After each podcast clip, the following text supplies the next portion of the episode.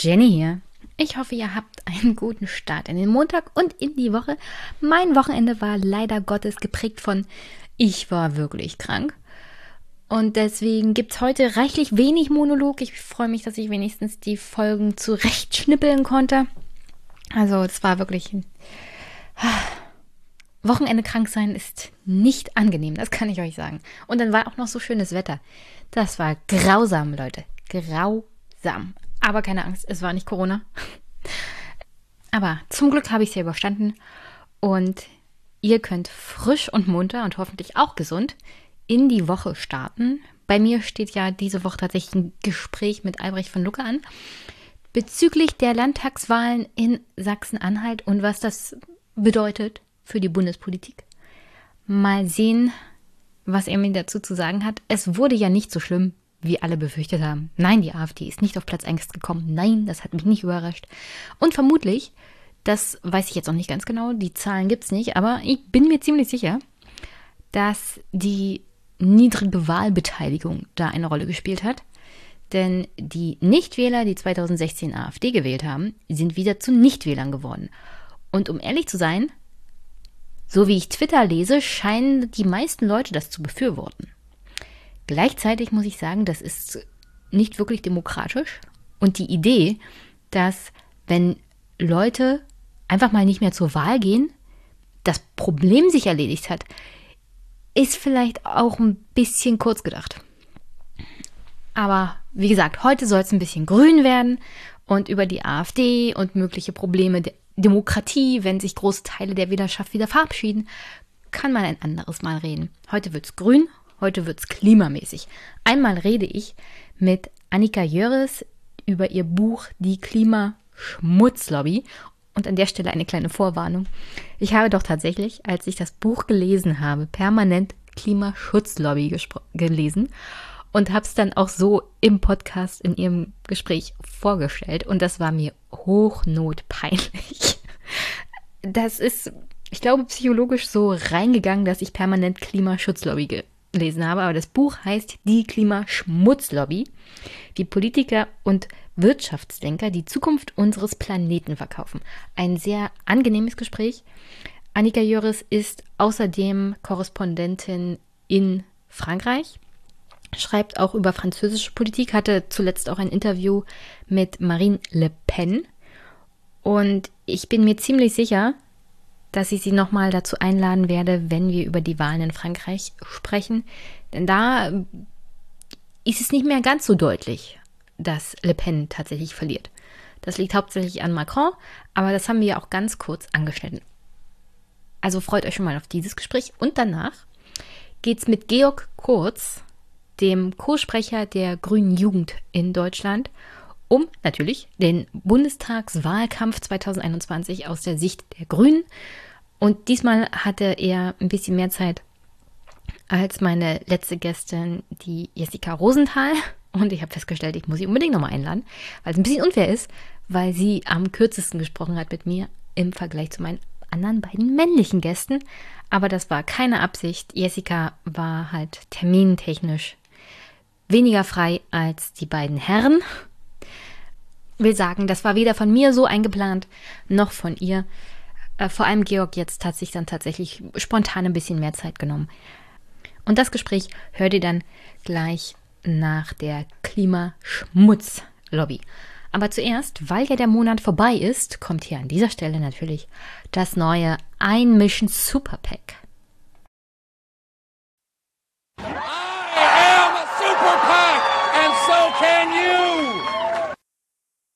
Ein herzlicher Dank geht raus an Rolf für 3 Euro per PayPal. Danke auch an meine Steady-Unterstützer David, Tom, Jonathan, Larissa, Silvana, Joachim, Patricia, Florian, Klaus, Grüße nach Taiwan, Klaus und Sebastian. Und natürlich ein Dank geht raus an meine Überweisungsspender, die aufs Konto überwiesen haben, unter anderem Adam, Marcel und Andreas. Dankeschön. Achim hat 25 Euro gespendet. Herzlichen Dank. Ohne Kommentar. Wunderbar. Jonas hat 10 Euro gespendet. Stefan 5 Euro. Danke an Tobias. Danke an Marcel für 5 Euro. Danke an Harald für 11,11 Euro. Danke an Philipp für eine weitere Schnapszahl, nämlich 3,33 Euro. Danke an Andreas für 5 Euro. Danke an einen weiteren Andreas und einen Johann. Danke an Samuel und danke an Marc für 25 Euro diesen Monat und Grüße nach Dublin. Danke an Christoph für die Schnapszahl 2,22 Euro und Hans-Jörg hat auch 11,11 Euro gespendet. Danke an Robert, danke an Jens für 5 Euro, Ingo 1,11 Euro, danke an Paul Michael, anonym, Dominik für 5 Euro, Maria für 5 Euro, danke an Marius, danke an die Podcast Familienunterstützung von Lydia, Linda und Robert, ganze 10 Euro. Danke an den Dauerspender Ingmar, der regelmäßig 15 Euro spendet. Danke an Carsten für 12 Euro und 34 Cent. Auch Carsten, ein Dauerunterstützer und eigentlich Unterstützer der ersten Stunde. Und wir sind auch regelmäßig im Gespräch. Und auch wenn ich nicht immer schaffe, deine E-Mails zu beantworten, nehme ich auch gerne den Input mit zur Besteuerung der Rente. Da gab es ja jetzt ein Urteil auf ich glaube, Ebene des Bundesfinanzhofes, das ziemlich interessant ist, dem ich persönlich nicht zustimme, aber wie gesagt, Gerichte. Das mit der Rentenbesteuerung wird jedenfalls noch ziemlich interessant. Wie gesagt, Carsten, ist auf der Agenda und ich habe mir deine E-Mail mal ausgedruckt und werde mal gucken, wie ich das Thema unterbringen kann. Vielleicht auch während des Wahlkampfes. Danke an Stefanie für 5 Euro. Danke an Thomas der 2 Pi spendet 6,28 Euro und schreibt Yeah many, they are few. Danke an Thomas für 10 Euro, danke an Linus, Nicolja für 5 Euro und last but not least danke an Daniel für 3,33 Euro. Und damit schließe ich den diesen monatlichen Superpack. Wenn auch ihr Superpack Mitglieder sein wollt, wenn ihr den Podcast unterstützen wollt, dann könnt ihr das tun auf die verschiedensten Arten und Weisen. Finanziell, zum Beispiel PayPal, Steady, Überweisung oder Wunschliste. Oder hier an der Stelle auch nochmal Danke an Raphael, der mir regelmäßig auch Artikel vom Spiegel sozusagen hat zukommen lassen. Leider ist diese Quelle jetzt versiegt, aber herzlichen Dank trotzdem, dass du immer spontan mir die Artikel geschickt hast. Das hat wirklich sehr, sehr geholfen. Und deswegen kommst du diesen Monat auch nochmal in den Superpack.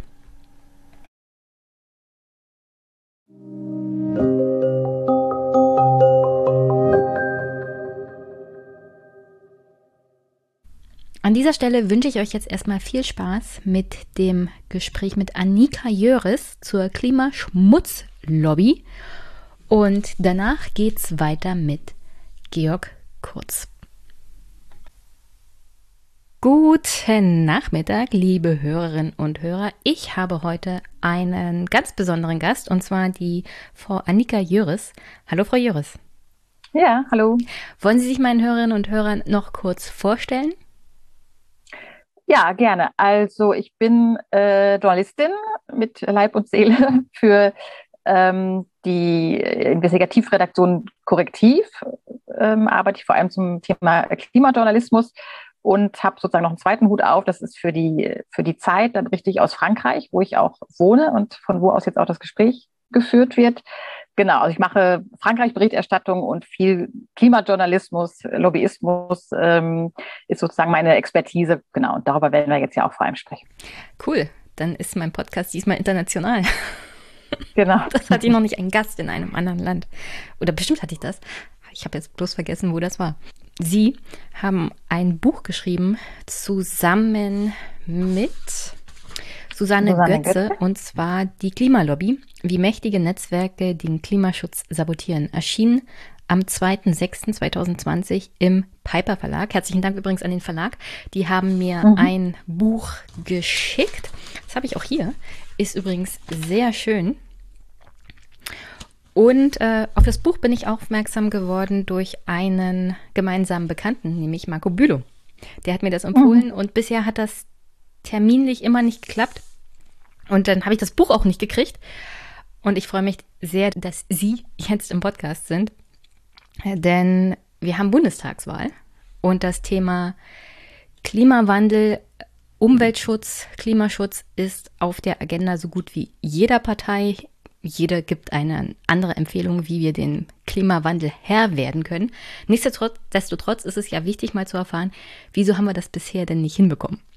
Und deswegen herzlichen Dank, dass du gekommen bist. Bevor wir zum Buch kommen, aber noch eine andere Frage. Sie haben ja gerade gesagt, dass Sie aktuell in Frankreich leben. Wie ist denn da aktuell die Lage, die politische Stimmung ein Jahr vor der nächsten Präsidentschaftswahl? Ja, das ist eine sehr wichtige Frage, die, glaube ich, gerade in Deutschland ein bisschen untergeht. Denn tatsächlich steht hier zu befürchten, dass ja die rechtsextreme Marine Le Pen an die Macht kommt. Also in den Umfragen ist sie ja gerade gleich auf mit äh, dem amtierenden Präsidenten Emmanuel Macron. Und äh, genau, insofern steht hier eigentlich gerade, also vielleicht so wie damals mit Trump, der einen riesen Umbruch weltweit brachte, sozusagen steht hier vielleicht der nächste europäische Umbruch äh, ins Haus.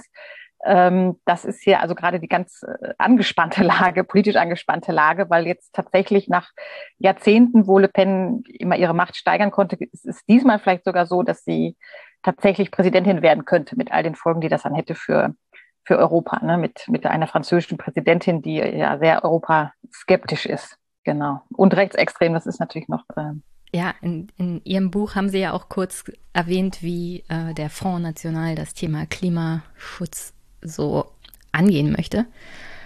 Und eine richtige Antwort haben die ja auch nicht. Nichtsdestotrotz, ähm, ich weiß, das ist nicht Hauptthema, aber wie konnte es denn so weit kommen? Liegt es daran, dass Le Pen besser geworden ist, nicht mehr so rechtsradikal ist, oder liegt es daran, dass Macron versagt hat?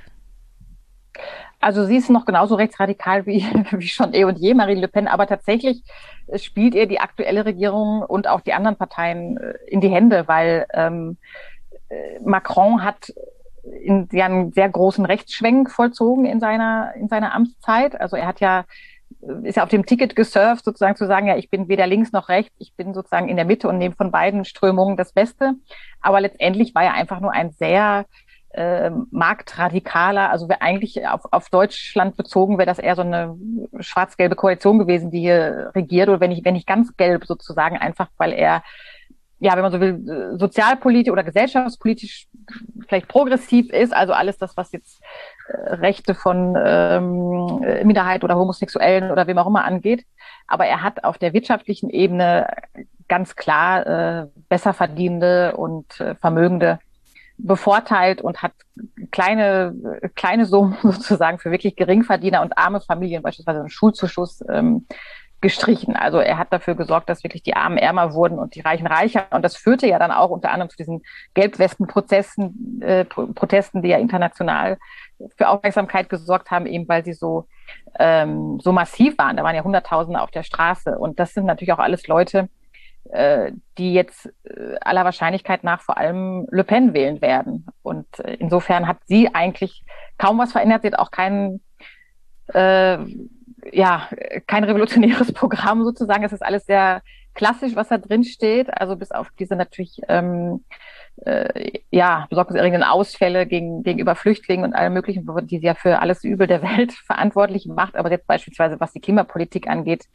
ähm, überhaupt kein Konzept und auch keine Ahnung. Das, ich hatte sie ja kürzlich auch interviewt und das kam da auch bei raus, dass sie ja, wirklich keine Ahnung hat. Die weiß nicht, was im Pariser Vertrag drin steht und hat auch kein Konzept, wie das eingehalten werden könnte oder ähnliches. Also sie hat sozusagen nicht, nicht draufgelegt in ihrer Expertise oder ist nicht besser geworden, sondern es ist einfach, dass der politische Gegner ja, sich selbst geschwächt hat, indem er nur noch auf dem, auf dem marktradikalen Rand gespielt hat. Das kann man nicht ganz sagen. Sie macht auch nette Instagram-Katzenvideos. Ja, das ist äh, genau, das ist ihre Besonderheit sozusagen. Sie hat ähm, genau, sie macht sehr viele Katzenvideos und erzählt auch viel von ihren Katzen. Ähm, das ist so ihr, genau, ihre, ihre Tierliebe, mit der sie, glaube ich, auch ein bisschen ihr, ihren Sympathiebonus vergrößern will. Denn natürlich hatte sie häufig sehr niedrige Sympathiewerte, weil sie ja auch eine sehr brachiale Gesprächspartnerin sozusagen ist. Und ähm, ja, dem versucht sie dann mit ihren, sie ist wahrscheinlich wirklich Katzenfan, also sie hat auch viele Katzen, ähm, das, das ist schon wahr, aber natürlich ist das auch ein bisschen eher. Ja, ja, das ist Imagepflege. Ihr Marketinginstrument, die kleinen Kätzchen, ja. genau. Was würde denn so eine Präsidentschaft von Le Pen bedeuten für die europäische Zusammenarbeit und für den, naja, also für den Klimaschutz auf europäischer Ebene ebenfalls? Also wie sollte man sich das vorstellen? Le Pen, Präsidentin in Frankreich und vielleicht Annalena Baerbock, Kanzlerin in Deutschland. Gibt es da noch eine Kooperation zwischen Frankreich und Deutschland? Ja, das ist äh, sehr schwer vor, vorstellbar, wie das aussehen könnte, Annalena Baerbock zusammen mit, mit Marine Le Pen. Also sie will ja nicht mehr aus der Europäischen Union austreten inzwischen. Da hat sie sozusagen ihr Programm geändert, äh, Marine Le Pen, und sie will auch nicht mehr den Frexit. Also sie möchte weiterhin den Euro beibehalten. Aber äh, alles andere, das hat man ja auch schon im Europaparlament gesehen. Sie war ja auch mal Abgeordnete in Brüssel. Da hat sie gegen jedes Klimaschutzgesetz gestimmt. Also etwa gegen ähm, strengere Grenzwerte für SUV-Emissionen oder ähm, alles, was auch für den Agrarbereich gelten könnte, dass man da ähm, Treibhausgase einspart. Das alles hat sie immer mit Nein äh, beantwortet im, im Parlament. Und so ist es auch jetzt. Sie sagt jetzt zwar, also zeigt sozusagen verbale Aufgeschlossenheit, wenn man so will, und sagt, ja, okay, ähm, wir wollen auch den Paris-Vertrag einhalten. Also dieser Vertrag, der ja festschreibt, dass die Staaten ähm, versuchen sollen, ja, möglichst unter zwei Grad zu bleiben. Da sagt sie, ja, ja, okay, das wollen wir auch, aber im, in der Realität ist sie dann gegen alles. Also sie will als erstes Windräder abbauen. Sie möchte auch nicht in irgendeiner Form beispielsweise den Fleischkonsum einschränken, der wirklich einen großen Anteil hat an, an den Treibhausgasemissionen. Sie will auch keine strengen Grenzwerte für die Autokonzerne. Also sie möchte eigentlich nichts, was tatsächlich jetzt Klimaschutz bedeuten würde. Und ihr einziges Konzept ist das, was eigentlich schon da ist in Frankreich, nämlich die Atomkraftwerke weiterlaufen zu lassen und ähm, möglicherweise noch auszubauen. So, das ist das Einzige, was von ihr kommt. Also es gibt absolut kein Konzept und ich kann mir nicht vorstellen, wie da in der Europäischen Union noch irgendwie über Klimaschutz gesprochen werden kann, weil sie einfach gegen alles ist, was da jetzt beschlossen werden müsste eigentlich. Da bin ich mal gespannt. Das geht ja, wie Sie schon erwähnt haben, in dem deutschen Raum oft unter, was unsere Nachbarn so machen und wer da alles kandidiert. Und nachher ist die deutsche Presse oder öffentlich-rechtliche ganz erschrocken, wie Marine Le Pen auf einmal Präsidentin werden konnte. Und vieles davon, wenn man sich die letzten Jahre angeguckt hat, was äh, Macron gemacht hat, war ja schon darauf angelegt, dass Le Pen zurückkommt, wenn er nicht die richtigen auch sozialen und wirtschaftlichen politischen Schritte geht. Und das ist ähm, ja in den letzten Jahren ein bisschen schief gelaufen. Aber drücken wir mal die Daumen und hoffen das Beste. Hier in dem Podcast werde ich das Thema sicherlich nochmal aufgreifen. Vielleicht äh, kommen Sie dann nochmal in den Podcast. Zu ja, dem gerne. Buch. Zu dem Buch. Die Klimaschutzlobby. Ich muss zugeben, ich habe ein anderes, also ich habe einen anderen Inhalt erwartet. Der Titel ist ein bisschen irreführend. Was ist denn die Klimaschutzlobby? Ich habe ja erwartet, dass ich ein, ja, ich habe erwartet, dass ich einen positiven Bericht davon bekomme, wie jetzt im 21. Jahrhundert lobbyiert wird für das Klima. Und das ist aber nicht die Klimaschutzlobby, die Sie beschreiben in dem Buch. Nee, wir schreiben ja über die Klimaschmutzlobby, ne? Da steht ja Schmutzlobby, Schmutz. genau. Ich habe mich permanent Schmutz. verlesen. Wie peinlich. Ja, ja, ja, genau. Das, genau. Äh, da sind Sie nicht die Einzige. Das ist ein bisschen vielleicht das ähm, Schwierige an dem Titel, dass das schnell überlesen wird, weil man natürlich das Wort Klimaschutz besser ah. kennt als Klimaschmutz. Aber natürlich, genau, das, das klärt sozusagen ähm, die Überraschung auf, denn tatsächlich geht es in dem Buch natürlich um die Klimaschmutzlobby, also um diejenigen, ähm, die in den vergangenen Jahrzehnten verhindert haben, dass wir die passenden Gesetze zu der Klimakrise haben. Die ist ja schon seit Jahrzehnten anerkannt und trotzdem sind die Emissionen weltweit immer gestiegen. Und dann haben wir uns natürlich die Frage gestellt, die sich wahrscheinlich viele stellen, wie kann das eigentlich sein? Die Fakten liegen auf dem Tisch und nichts passiert. Also wir gucken eigentlich weiter zu, wie es sich, wie es sich verschlimmert und wir fassen immer wieder Beschlüsse und äh, Konferenzen werden abgehalten und Politiker und Politikerinnen äußern sich in Talkshows dafür, dass das jetzt unbedingt mal vorwärts gehen sollte, aber es ist halt nicht passiert. Und wir wollten mal genauer äh, wirklich mit, mit Namen und Personen und äh, Denkfabriken, die auch eine Rolle spielen und Institutionen gucken, okay, was haben die da eigentlich genau gemacht, dass es so weit kommen konnte, dass wir da so weltweit, aber speziell auch in Deutschland versagen. Die Veröffentlichung war ja im Sommer 2020. Das ist doch schon einer der Höhepunkte von Fridays for Future Bewegung. Gab es da Synergieeffekte? Gab es spezielle Aufmerksamkeit auch für das Buch und für das Thema, dadurch, dass Fridays for Future so auf das Thema Klimaschutz aufmerksam gemacht hat? Oder war das eine extra Motivation, das Buch zu schreiben? Oder war das Buch schon länger in der Mache, bevor Fridays for Future so viel öffentlichkeitswirksam tätig wurde? Äh, ja, das schon. Also wir arbeiten eigentlich jetzt nicht direkt an dem Buch, aber zusammen mit Susanne Götze arbeiten wir schon seit ein paar Jahren zu diesem Thema und haben uns eigentlich erst mit den Klimaleugnern befasst, also der Gruppe, die komplett leugnen, dass es überhaupt einen Klimawandel gibt. Das ist noch ein bisschen was anderes als die, als die Bremser, die sozusagen sagen, es gibt den Klimawandel und wir müssen unbedingt was tun, aber dann doch quasi im Hinterzimmer oder im Bundestag dann letztendlich dafür sorgen, dass die Gesetze, dass die Gesetze nicht kommen. Also das haben wir uns sozusagen schon lange angeguckt und dann kam natürlich Fridays for Future, dann war es mehr im Bewusstsein der, der, der Gesamtöffentlichkeit und die haben das natürlich auch gut aufgenommen, das Buch, beziehungsweise haben uns schon rückgemeldet, es ist so eine Art Handbuch für sie, um zu gucken, ja, auf wen man jetzt eigentlich da achten muss, wer jetzt wirklich die entscheidenden, die entscheidenden Lobby, Lobbyverbände sind. Aber das ist natürlich trotzdem unabhängig ähm, geplant sozusagen. Aber klar ist es natürlich eine, eine Gruppe, die das Thema ähm, dankenswerterweise endlich sozusagen dahin gebracht hat, wo es ja eigentlich hingehört, ähm, wo es jetzt auch von Corona teilweise leider wieder verdrängt wurde.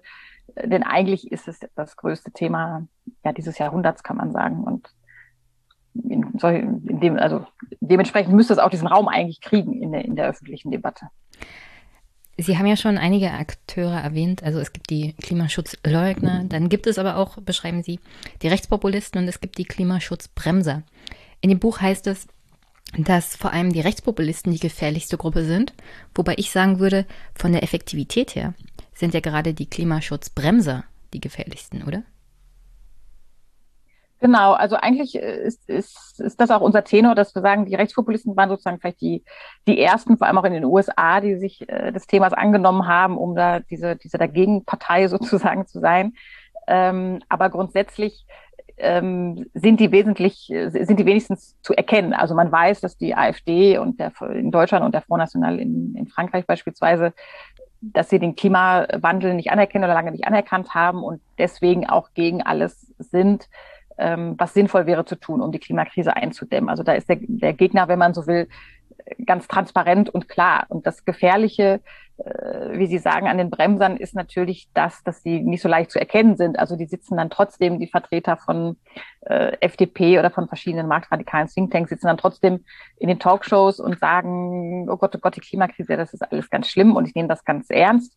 Aber sie wollen dann natürlich äh, nichtsdestotrotz jedes Gesetz verhindern, was dafür, was dafür nötig wäre. Also beispielsweise äh, eine andere Landwirtschaft oder ähm, Verbrennerverbote oder, oder Inlandsflugverbot, was ja jetzt wieder neu diskutiert wird durch den Vorstoß von Frau Baerbock. Ähm, das sind sozusagen, das, das macht sie so gefährlich, dass sie eigentlich immer was anderes sagen, als sie dann tun. Und was sie tun, ist dann meistens nicht so bekannt oder geht ein bisschen im Medienrauschen mhm. unter, wenn dann Gesetze verabschiedet werden, die einfach nicht, ähm, nicht passen zur Klimakrise oder Gesetze verhindert werden, die eigentlich ein guter Vorschlag gewesen wären aus der Opposition, um tatsächlich Emissionen einzusparen und dann und dann passiert das nicht. So, davon gibt es ja unzählige Beispiele. Wir wissen ja selbst, was es jedes Mal für eine Aufregung ist, wenn beispielsweise vorgeschlagen wird. Ich weiß nicht, ein Veggie-Tag zum Beispiel gab es ja mal die Debatte darum. Das war ja irgendwie ein riesen, ein Riesenthema und es wäre eigentlich nur ein ganz kleiner Schritt, hin zu einer wirklich fleischärmeren Gesellschaft, die wir bräuchten, also allein schon fürs Tierwohl, aber natürlich auch für die, für die Klimakrise, weil sehr viele Treibhausgasemissionen tatsächlich von der Viehwirtschaft äh, herstammen. Aber an diesem Beispiel sieht man schon, da ist nur ein kleiner, ein kleiner Vorschuss für eine ja, relativ minimale Verhaltensänderung, die wir angesichts der Verhaltensänderung, die wir eigentlich bräuchten für die Klimakrise. Also eine minimale Veränderung und die hat schon einen riesen Gegenwehr hervorgerufen von den von den üblichen ähm, ja, Klimaschutzbremsern, die halt meistens äh, in der CDU, FDP, teilweise auch in der SPD und äh, in all den Instituten sind, die diesen Parteien sozusagen nahestehen, also marktradikale Thinktanks oder Denkfabriken beispielsweise. Ich bin ja ganz froh, um ehrlich zu sein, dass die AfD eher so in den Bereich Klimaschutzleugner oder Klimawandelleugner fällt, weil es gibt auch das extreme Beispiel. Aus Brandenburg kennt man das. Es gibt Neonazis, Nazi-Organisationen, die Dörfer und Landstücke kaufen und da so eine Art ähm, Amish-Gemeinde aufmachen, nur für Rechte. Und das sorgt doch für also wirklich unschöne Situationen. Und auch was die Effektivität der AfD an der Wahlurne angeht, ist es, glaube ich, für uns alle besser und für die Demokratie gesünder, dass sie eher in den Bereich Klimawandelleugner fallen, als dass sie da wirklich was machen wollen.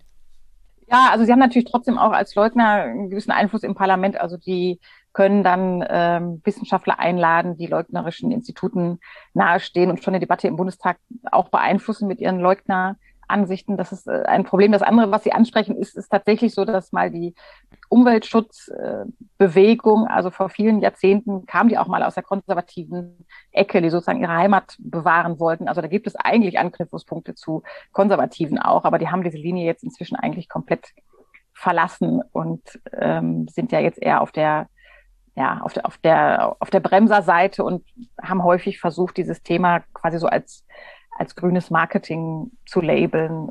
Ja, obwohl es ihnen eigentlich mal näher stand. Aber das ist sozusagen historisch schon ein bisschen her. Ich würde hier gerne mal ähm, eigentlich die Lieblingsstelle in dem Buch vorlesen, die ich gleich eigentlich auf Seite 1 gefunden habe. Schwer unterhaltsam ist, glaube ich, auch was für den einen oder anderen Hörer, der Fußballfan ist. An jenem sonnigen Oktobertag, als die Klimaaktivistengruppe Extinction Rebellion vor dem Kanzleramt campt und ihre Anhänger die Hauptstadt lahmlegen, nimmt Merkel um 9 Uhr morgens ihren Flieger Richtung Sinsheim. Auf ihrer Agenda die Klimaarena eröffnen, ein privates Ausstellungshaus über die Gefahren des Klimawandels. Gebaut wurde es von Dietmar Hopp, Mitbegründer der Software, des Softwarekonzerns SAP und einer der reichsten Deutschen. Seine Klimaarena ist nur mit dem Auto zu erreichen. An den günstigen Autobahnanschluss haben die Veranstalter gedacht, dass Gäste mit dem Zug oder zu Fuß kommen, ist nicht vorgesehen. Trotzdem laufen einige wenige Besucher entlang der Leitplanken an der Schnellstraße vorbei an Schallschutzwänden des Autobahnkreuzes. Wer hätte gedacht, dass jemand mit öffentlichen Verkehrsmitteln zur Einweihung eines, einer Klimaausstellung anreisen würde? Ist man einmal angekommen, geben die knallbunten Stellwände der Ausstellung aber den guten Rat, zu Fuß gehen schützt das Klima am besten. Schickeria und Lokalgrößen von Baden-Württemberg sind mit ihren Limousinen gekommen, auch der grüne Ministerpräsident Winfried Kretschmer. Für das Gelände wurden 2,6 Hektar Freifläche versiegelt. Direkt neben der Klimaarena steht ein imposantes Parkhaus, davor eine betonierte Fläche mit Dutzenden SUVs und Porsches, als der, e als der ehemalige SAP-Chef Hopp bei der Eröffnung sagt, dass alle beim Klimaschutz mitmachen müssen, applaudiert das Publikum. Sei Teil der Klimabewegung. Sei Teil der Klimabewegung im Auto. Ist das üblich, dass man als Politiker und Philanthrop, sage ich jetzt mal, Hopp sieht sich, glaube ich, als Philanthrop, diese Widersprüche nicht ganz reflektiert. Also auf der einen Seite tut man so, als würde man was Gutes für das Klima tun. Man macht ein privates Ausstellungshaus zum Thema Klimawandel auf und auf der anderen Seite kommen alle Gäste mit dem Auto an und nicht irgendein Auto, sondern fette SUVs und Klimaschleudern. Genau, ja, deswegen, also weil das so beispielhaft ist, haben wir das auch direkt in die Einleitung genommen, weil wir haben uns auch köstlich darüber amüsiert, dass sozusagen diesen äh, Herren und äh, Damen waren weniger da, aber genau, ich, dass dieser ich fühlte mich Gesellschafter, gleich mitgenommen, als ich das gelesen habe, ja, gleich auf der ersten genau, Seite. Dieser, genau, genau, das war, der, das war das Ziel, also dass dieser Gesellschaft dieser, diese Absurdität nicht auffällt ähm, und das ist eigentlich genau dieses Problem, dass alle immer das Gefühl haben, sie sie täten irgendetwas, indem sie da Stellwände hinstellen oder indem noch eine Konferenz stattfindet und noch eine Konferenz. Und das aber eigentlich, wie es hätte sein müssen, nämlich dass die Kanzlerin mit dem Zug anreist oder äh, dass das da genau also beispielhaftes Klimahaus ist mit äh, Fußgängerwegen und Radanschluss und eben überhaupt keinen Parkplätzen äh, idealerweise. Ähm, darauf ist niemand gekommen. Also das ist, das ist dieses ganze Verquere in der Klimadebatte, dass die, die naheliegenden Sachen, die eigentlich längst hätten gemacht werden müssen, die die Effekte zeigen, die werden nicht gemacht. Aber Reden werden geschwungen noch und nöcher. Das gibt es ja unzählige dafür. Es gab auch schon Angela Merkel am, am Gletscher in, so einem, in einer roten Parkerjacke. Vielleicht erinnern sich einige an dieses, an dieses Bild. Das, das ist schon fast 20 Jahre her. Und da hat sie schon gesagt, jetzt müssen wir wirklich was verändern. Und seitdem hat Deutschland die Klimaziele alle nicht erreicht, beziehungsweise letztes Jahr mit Ach und Krach, äh, weil Corona die Wirtschaft lahmgelegt hat. Ähm, aber ansonsten wurden die Ziele immer gerissen oder es gab überhaupt keine Ziele. Also insofern, ähm, ja, ist das leider Alltag in der, in der Klimapolitik. Das, was gemacht wird, Symbolpolitik wird gemacht, aber die richtig wegweisenden Veränderungen fehlen. Sie haben ja sicherlich auch die Klimapolitik der Kanzlerin über längeren Zeitraum jetzt mitbegleitet. Also Sie sind schon länger Journalistin. Und Angela Merkel galt mal als Klimakanzlerin. Ich wusste schon damals nicht warum, aber ich glaube, den Titel könnte man ihr mittlerweile aberkennen. Wie kann es sein, dass jemand, der selber Umweltministerin war, der Physik studiert hat, das wird ja immer so vorne angestellt, dass sie eine Wissenschaftlerin ist, eine Klimapolitik gemacht hat, bei der am Ende, naja, eher Kopfschütteln bleibt als alles andere? Ja, ich glaube, das liegt einfach daran, dass grundsätzlich die Ideologie von, von Frau Merkel und insgesamt in der, in der Regierungskoalition und noch mehr bei, bei den Christdemokraten eigentlich immer mehr, so also näher bei der, bei der Wirtschaft lag sozusagen als beim, als beim Klimaschutz. Und man hat das vielleicht ernst genommen, theoretisch, aber wenn es dann an die Regeln äh, ging, die es zu, die es zu ändern gelte, ähm, hat man halt dann aufgehört, weil das haben wir auch bei unseren Recherchen, auch im Bundeswirtschaftsministerium beispielsweise erfahren, dass da grundsätzlich ähm, die Leute noch davon überzeugt sind, also ideologisch oder von der, ja, von der Überzeugung her, dass eigentlich das, also die hängen noch sozusagen an dem alten äh, Deutschland AG Modell, also eigentlich das Modell von vor den 2000er Jahren, also mit den Großkonzernen, den großen Energielieferanten äh, wie RWE, ähm, das ist so das, was, was so die Deutschland AG ausmacht, so die Autokonzerne, die Energiekonzerne. Das sollte, das war so das Erfolgsmodell, was in ihren Augen Deutschland groß gemacht hat. Also es ist ja auch ein Exportland und wenn man das sozusagen wichtig findet, hat das ja, hat das ja auch alles geklappt.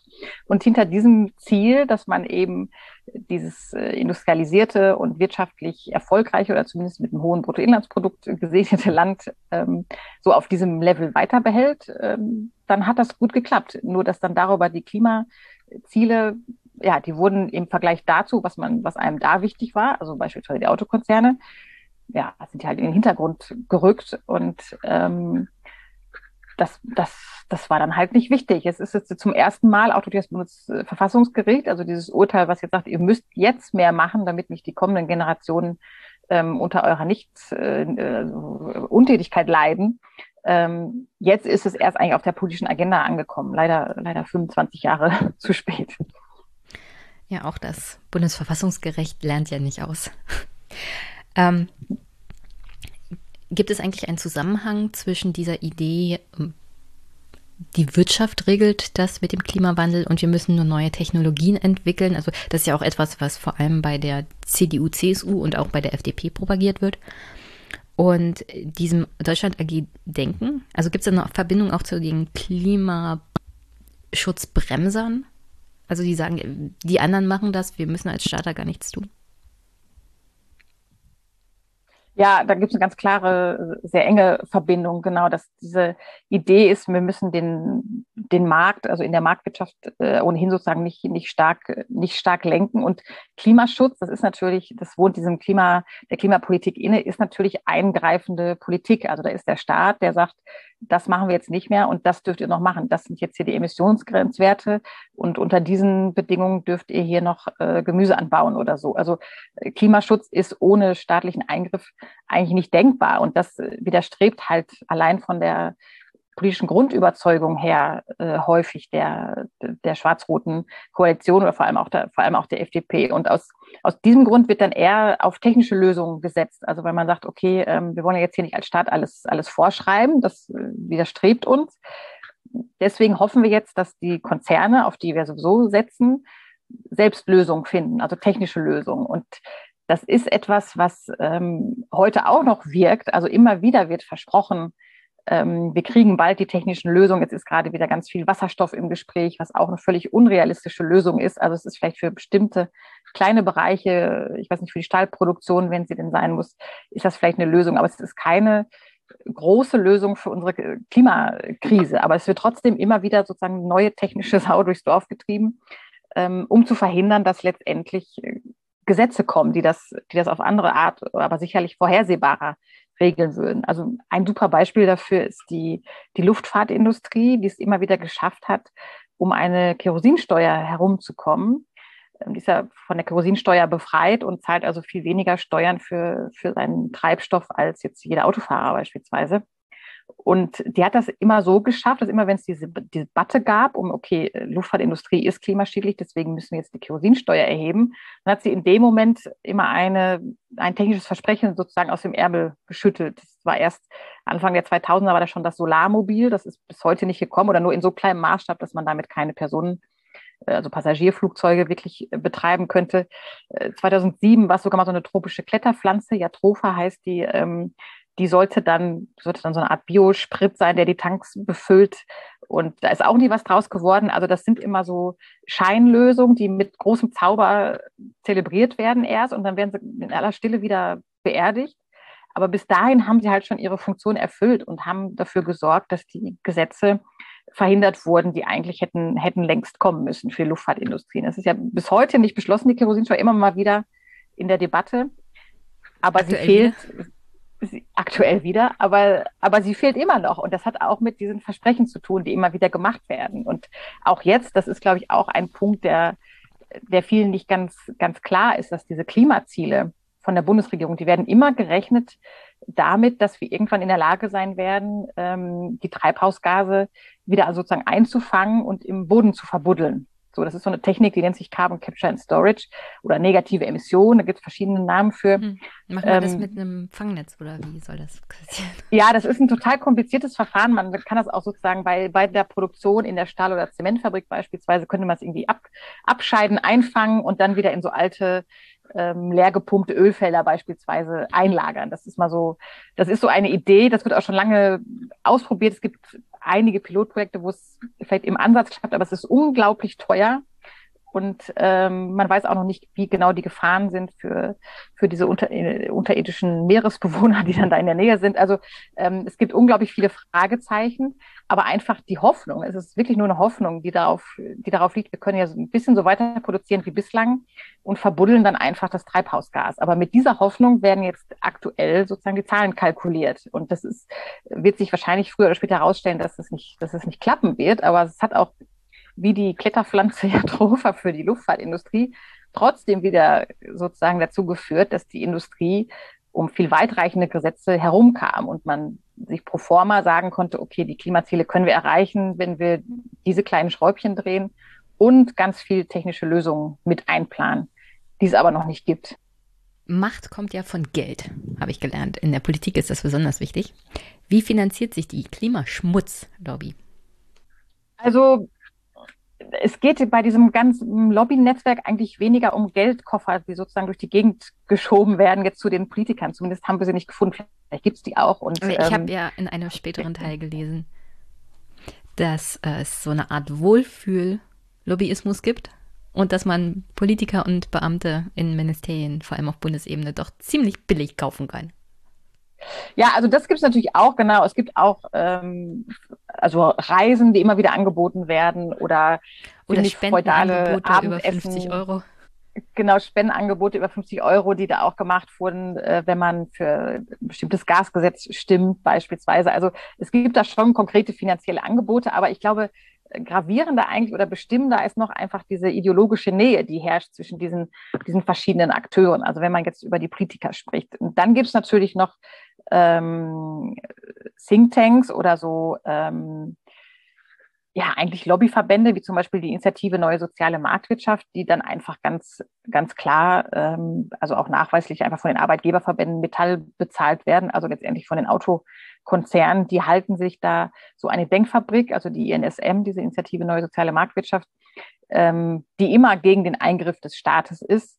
Also die hat auch gegen Mindestlohn gekämpft und gegen jegliche Sozialstandards, die man sich überhaupt nur vorstellen kann, gegen, äh, gegen Renten, gegen, also die waren immer sehr für private Renten. Also alles, was, ich finde sozusagen alles gut, wo sich der Staat heraushält und der Markt ähm, sich äh, angeblich alleine regelt. Und das ist das ist halt einfach finanziert von den, von den Autokonzernen, ähm, die da diese Initiative haben, wo dann allerdings wiederum Politiker drin sitzen.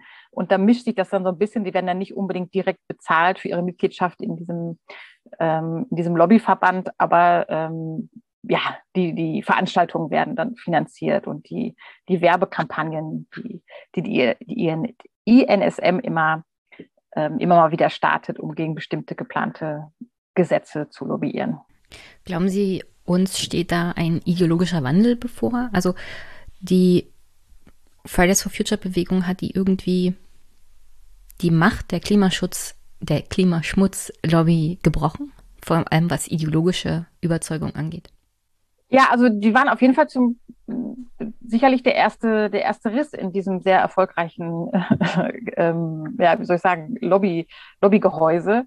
Sicherlich haben die dafür gesorgt und vor allem jetzt auch dafür, dass das, dass das mehr besprochen wird. Nur es hinkt halt immer alles hinterher. Also wir haben ja eigentlich gar keine Zeit mehr. Das ist ja auch das, was das Urteil des äh, Bundesverfassungsgerichts gesagt hat, dass die Zeit schon jetzt äh, läuft für die kommende Generation. Also wir, wir verpulvern jetzt äh, Treibhausgasbudgets die dann in der kommenden Generation nicht mehr da sind und die deren, die deren Freiheit einschränkt. Und insofern tut sich da was, aber es ist halt wirklich extrem langsam, wenn man bedenkt, dass wir jetzt ja schon Jahrzehnte ähm, verplempert haben.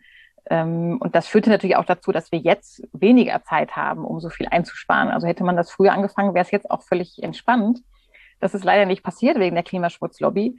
Und deswegen müssten jetzt eigentlich, das bleibt jetzt nochmal abzuwarten, ob sich da jetzt wirklich was tut, viel krassere Gesetze beschlossen werden. Also beispielsweise müsste jetzt ganz dringend dieser späte Kohleausstieg von 2038 rückgängig gemacht werden, weil das einfach ähm, viel zu spät ist, abgesehen davon, dass es auch ein politischer Skandal ist, weil diese Kohlekonzerne eigentlich von selbst aus dem Markt gedrängt worden wären, weil sie nicht mehr mithalten können mit den erneuerbaren Energien.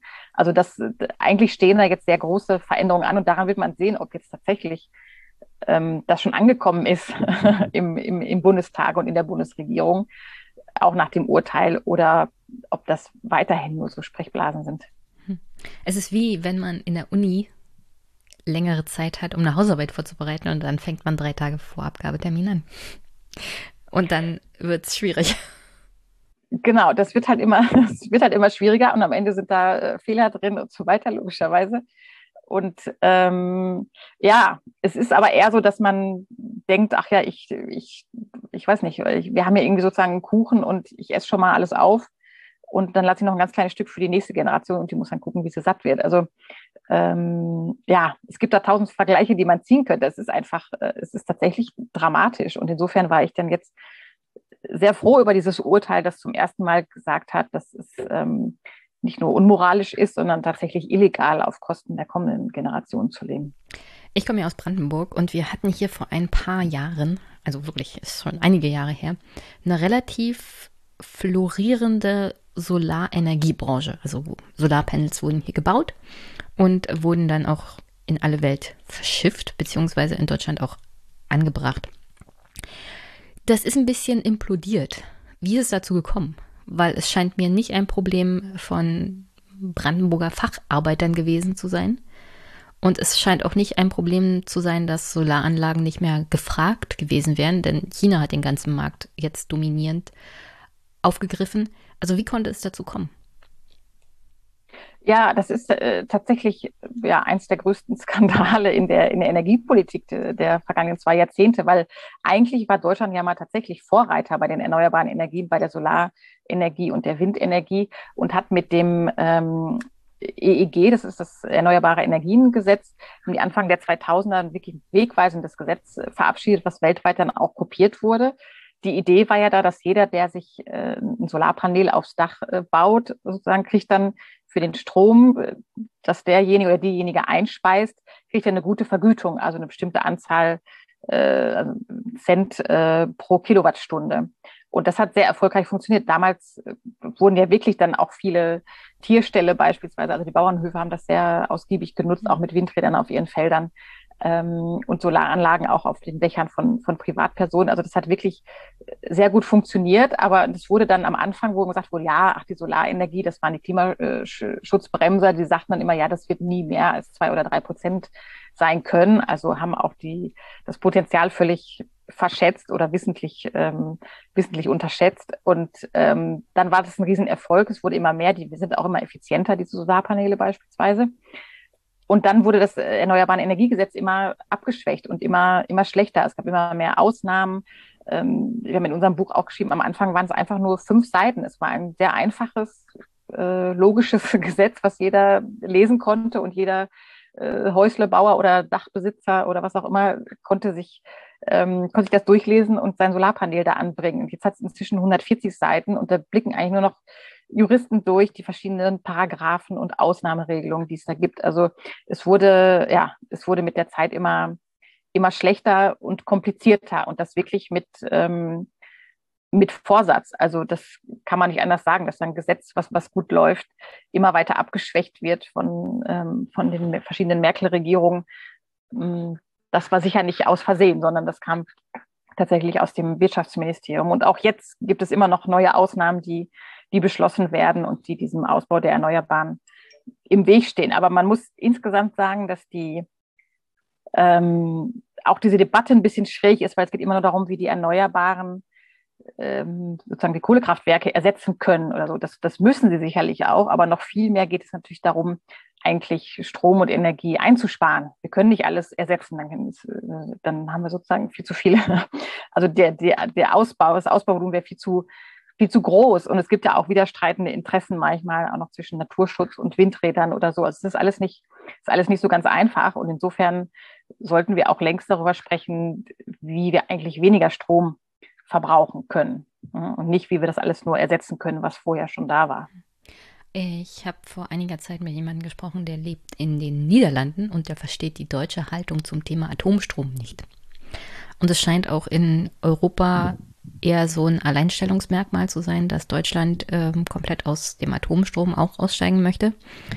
Und dass es durchaus Länder gibt, die, wenn es um die Sicherstellung des Strombedarfs in der Höhe, die wir jetzt haben, geht, ähm, doch eher auf Atomstrom setzen. Ich verstehe die Probleme, die auch Umweltschützer mit dem Thema haben, aber es scheint mir nicht, dass wir da als Deutsche grundsätzlich auf Gegenliebe stoßen, wenn wir uns dem Atomstrom verweigern.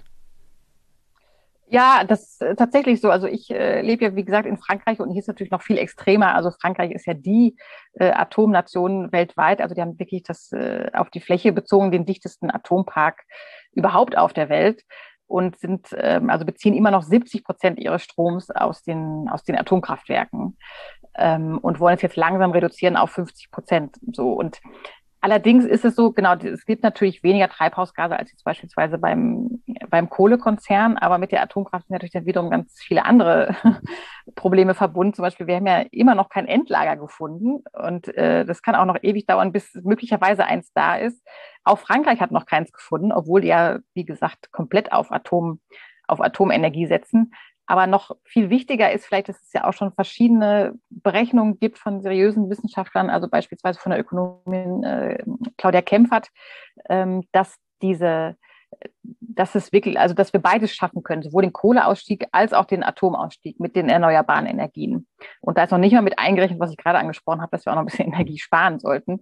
Also es ist durchaus, es ist durchaus zu ersetzen und die äh, AKW, die sind ja, ist ja jetzt schon sozusagen einige, einige abgestellt ohne ohne größere Probleme. Also ich glaube, dass, ich glaube, der Wind wird sich auch nochmal drehen in diesen Pro-Atom-Ländern, weil in Frankreich genießt die Atomkraft tatsächlich bislang eine hohe Akzeptanz auch in der Bevölkerung. Also die waren sehr viel weniger anti-Atom bewegt, als es die Deutschen, Deutschen immer waren. Was, glaube ich, auch einfach daran lag, dass die extrem niedrige Strompreise hatten. Also so wurde es denen auch mal verkauft, das ist so günstig. Und nur weil wir so viele Atomkraftwerke haben, zahlen wir nur rund die Hälfte des Strompreises, äh, wie unsere deutschen Nachbarn beispielsweise. Und das stimmte auch lange. Es war wirklich extrem günstig hier. Deswegen haben wir auch hier viele nicht ähm, Ölheizung oder Fußbodenheizung oder sowas, sondern tatsächlich diese, diese Toaster hier an der Wand hängen. Ähm, also wirklich diese, diese Radiatoren, die ja extrem energiefressend uh. sind das ist hier in Frankreich immer noch, also absolut, absolut Usus. Äh, die würde ähm, man in Deutschland des, nicht finden. Bei den Strompreisen. Nee, genau. Die wurden schneller Nee, genau, wegen, wegen des billigen Strompreises. Aber das ändert sich jetzt gerade, weil jetzt ist der Atompark, ist jetzt nämlich äh, bald 40 Jahre alt, also einige Meiler sind schon drüber. Und das ist eigentlich über die normale Laufzeit. Und das heißt, jetzt müssen die für sehr, sehr viel Geld äh, renoviert werden, wenn sie nicht tatsächlich noch einen Unfall äh, riskieren wollen, was meiner Meinung nach sowieso ähm, immer als Damoklesschwert über, über Frankreich hängt, weil es da auch schon verschiedenste Skandale gab über schlechte Prüfungen oder wie, wie verschiedene ähm, Altersbegrenzungen nicht eingehalten wurden für Materialien oder so. Also da muss jetzt massiv investiert werden. Also EDF, der große Stromkonzern hier selbst, geht davon aus, dass da bald 40, 50, 60 Milliarden Euro investiert werden und dann wird der Strom auch deutlich teurer. Und dann werden sich schon fragen, warum haben wir hier diese Risikotechnik anstatt der wirklich äh, risikoarmen Wind- und Solarenergie. Ne? Ich klopfe mal auf Holz, dass da nichts ja. schief geht in Frankreich. Ich habe auch eine Freundin, ja, die lebt in Aachen äh, und ja. in der Nähe ist so ein doch eher, sagen wir, Uroper an Atomminer, der auseinanderfällt. Ich glaube, es ist aber ein belgischer. Und äh, da hatten wir bisher sehr viel Glück. Und ich, als jemand, der in Ostdeutschland lebt und das Ganze mit den Problematiken Tschernobyl auch noch von meinen Eltern erzählt bekommen hat, ja, so ein, so ein Atomkraftwerk in der Nähe möchte ich auch nicht leben, um ehrlich zu sein. Also ich bin kein Fan von Atomstrom. Nichtsdestotrotz muss man auch die De Debatte ja auf europäischer Ebene führen, weil es dazu auch verschiedene Meinungen gibt. Zum Thema nochmal zurück, ideologischer Wandel. Da ist ja auch ganz wichtig, was auf Ebene der Bundesregierung in den Ministerien passiert. Und da habe ich noch eine zweite Stelle aus deinem Buch. Ein, da geht es um einen gewissen Herrn Urban Ried. Ich lese mal vor. Im September 2019 veranstaltete das Bundeswirtschaftsministerium seine größte Feier des Jahres. Der jahrzehntelange Abteilungsleiter Urban Ried wurde in den Ruhestand verabschiedet. Nun ging seine Karriere zu Ende. 200 Personen versammelten sich bei Häppchen und Getränken im Festi Vestibül dem mondänen Festraum im ersten Stock des Wirtschaftsministeriums. Wirtschaftsminister Peter Altmaier hielt eine lange Lobesrede auf Ritt und überreichte schließlich ein Bild. Darauf ein gezeichnetes Schiff mit Ritt im Matrosenanzug. Der Lotse geht von Bord, sagte der Festredner. Auf dem Bug gemalt die Reihe an Ministern als Kapitäne, deren wichtigster Gefolgsmann Ritt war. Umweltminister Norbert Röttgen, Umwelt- und Wirtschaftsminister Peter Altmaier, beide CDU, der Wirtschaftsminister Sigmar Gabriel und Brigitte Zypris, beide SPD. Ritt ist eine Schlüsselfigur für die deutsche Klimapolitik. Unter Kanzler Helmut Kohl arbeitete der Parteilose im Kanzleramt, dann als Abteilungsleiter im Umweltministerium und schließlich im Wirtschaftsministerium. Alle loben ihn als Mann, der Zeit seines Lebens für erneuerbare Energien gekämpft hat. Auch der Berliner Tagesspiegel beschreibt Urban Ritt anlässlich seines Abschieds als Energiewendemann. Also haben wir 2019 einen Energiewendemann verloren und müssen wir deswegen weinen. Ja, nee, das war für uns auch eine überraschende Personalie, weil Herr Urban Ried, glaube ich, der Allgemeinheit sicherlich nicht, nicht bekannt ist. Aber er steht sozusagen pass pro toto dafür, was da im Wirtschaftsministerium immer passierte und was auch jetzt noch äh, passiert, auch wenn er jetzt in Rente ist. Ähm, da arbeiten ja auch noch andere Staatssekretäre, beispielsweise Thomas Barreis, der ist in letzter Zeit auch ein bisschen bekannt geworden durch hm. seine äh, fragwürdigen Aserbaidschan-Connections, die er da pflegt. Also die der Hörer ist auch sehr gut. Bescheid. Genau, ist auch sehr gut, ähm, sehr gut vernetzt mit vielen, mit vielen Lobbyverbänden und er hat auch unter anderem deswegen ist er auch in unserem Buch für diese Initiative Neue Soziale Marktwirtschaft, über die ich gerade geredet habe, also die Initiative, die eigentlich von den Arbeitgeberverbänden bezahlt wird, äh, für die hat er auch schon Facebook-Videos gedreht. Also er ist ganz sicher jemand, ähm, der immer dafür gesorgt hat, dass es kaum Fortschritte oder wenig Fortschritte gibt bei den, bei den Energiegesetzen. Ne? Und das sind ja nun mal die, die uns in Deutschland jetzt mit dem Kohleausstieg das größte Problem bereiten. Also wir haben da auch ähm, mit Mitarbeitern sprechen können im Wirtschaftsministerium, die uns anonym dann gesagt haben, ja, das ist bekannt, ist er zusammen mit dem ähm, Joachim Pfeiffer, der jetzt inzwischen von seinem erneuten Kandidatur sozusagen zurückgetreten ist, weil er so viele äh, Lobbytätigkeiten hatte. Da und auch noch einen kleinen äh, Skandal, äh, soweit ich mich erinnere, genau, im Rahmen der Masken genau. Aserbaidschan Connection. Genau, und noch Carsten Linnemann, ähm, die bildeten intern, wurden die so das Bermuda-Dreieck der Energiewende genannt. Einfach weil, also sinnbildlich, das Bermuda-Dreieck, was hat jeden Fortschritt oder was alles schluckt und die, die sind halt dafür bekannt, dass sie jeden Fortschritt schlucken. Das heißt, der Minister, also Altmaier, gibt natürlich ein bisschen die, ähm, die Linie vor. Er hat natürlich auch einen Stab unter sich, den, den er natürlich auch aussucht, sozusagen entsprechend seiner, seiner Überzeugung. Also sind ja auch nicht per Zufall per Zufall da. Ähm, aber da ist natürlich ein ganzes Haus dahinter, was dann verschiedene Studien auswertet und da entweder die einen oder anderen Schlüsse draus zieht. Also man kann dann entweder ähm, ja, das, das Angemessene tun oder man kann versuchen, das noch ein bisschen ähm, zu, zu, verzögern. Und das ist halt in dem Haus, gerade im Wirtschaftsministerium, immer sehr lange, sehr lange passiert. Also ich habe vor allem nach diesem Mann gefragt, ihr habt, den, ihr habt den beispielhaft genannt.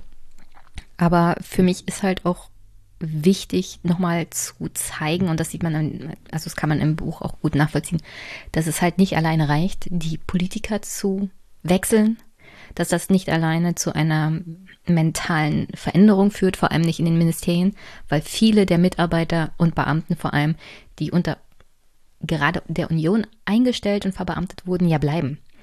Also dieser mentale Wandel braucht definitiv einen Marsch durch die Institutionen. Ist natürlich ein bisschen kompliziert, da die Zeit drängt.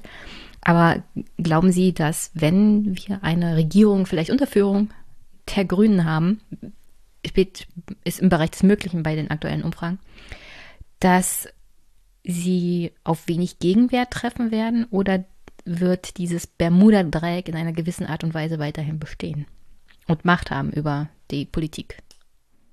Ja, das hängt wahrscheinlich ein bisschen davon ab, wie, äh, wie groß sozusagen die, die oder äh, ja, mit welchem Vorsprung die Grünen gewinnen oder ob es eine schwarz-grüne Koalition ist. Und dann wird das alles natürlich äh, verhandelt werden müssen. Aber normalerweise jede neue Regierung bringt dann in die Schlüsselposition und das sind ja die Staatssekretäre dann natürlich ihre Leute unter. Aber es ist natürlich in der Tat ein Problem, diese Abteilungen, die sind alle relativ groß. Die Energieabteilung, da arbeiten mehr als 100 äh, Leute drin ähm, die müssen natürlich dann sozusagen umgepolt werden. Aber es ist natürlich schon so, dass wenn da jetzt jemand käme mit der Vorgabe, okay, wir wollen jetzt hier wirklich Klimaschutz machen und wir wollen diese Ziele hier erreichen und legt mir das realistische Szenario vor und nicht das schmerzfreiste sozusagen vor den, vor den Wählerinnen und Wählern, ähm, dann würden die das natürlich auch umsetzen. Es gibt auch immer innerhalb des Wirtschaftsministeriums schon immer eigentlich zwei Strömungen.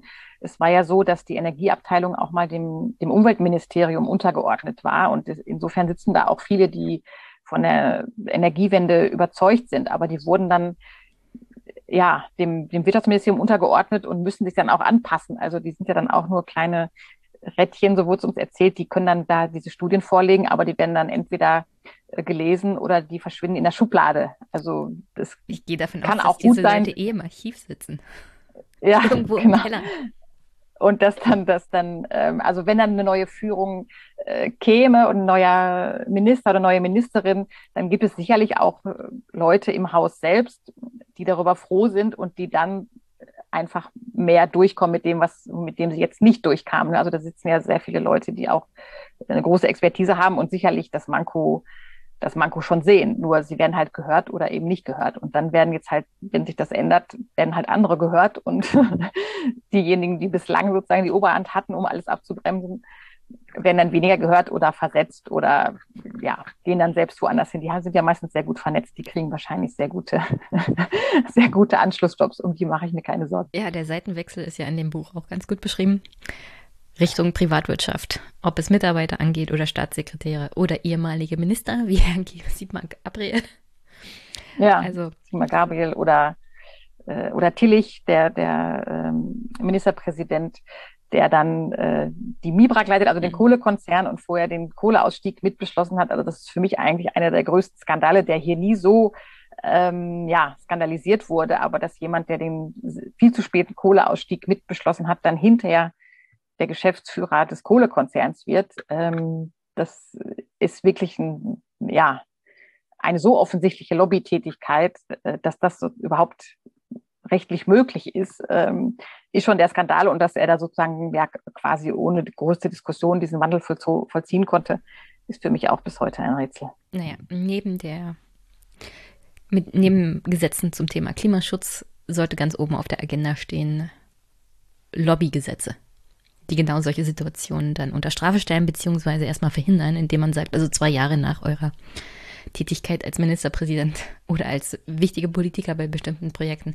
dürft ihr bei diesen Firmen halt nicht anfangen zu arbeiten. Dafür hat man ja dann auch Übergab Übergangsgeld oder Pension.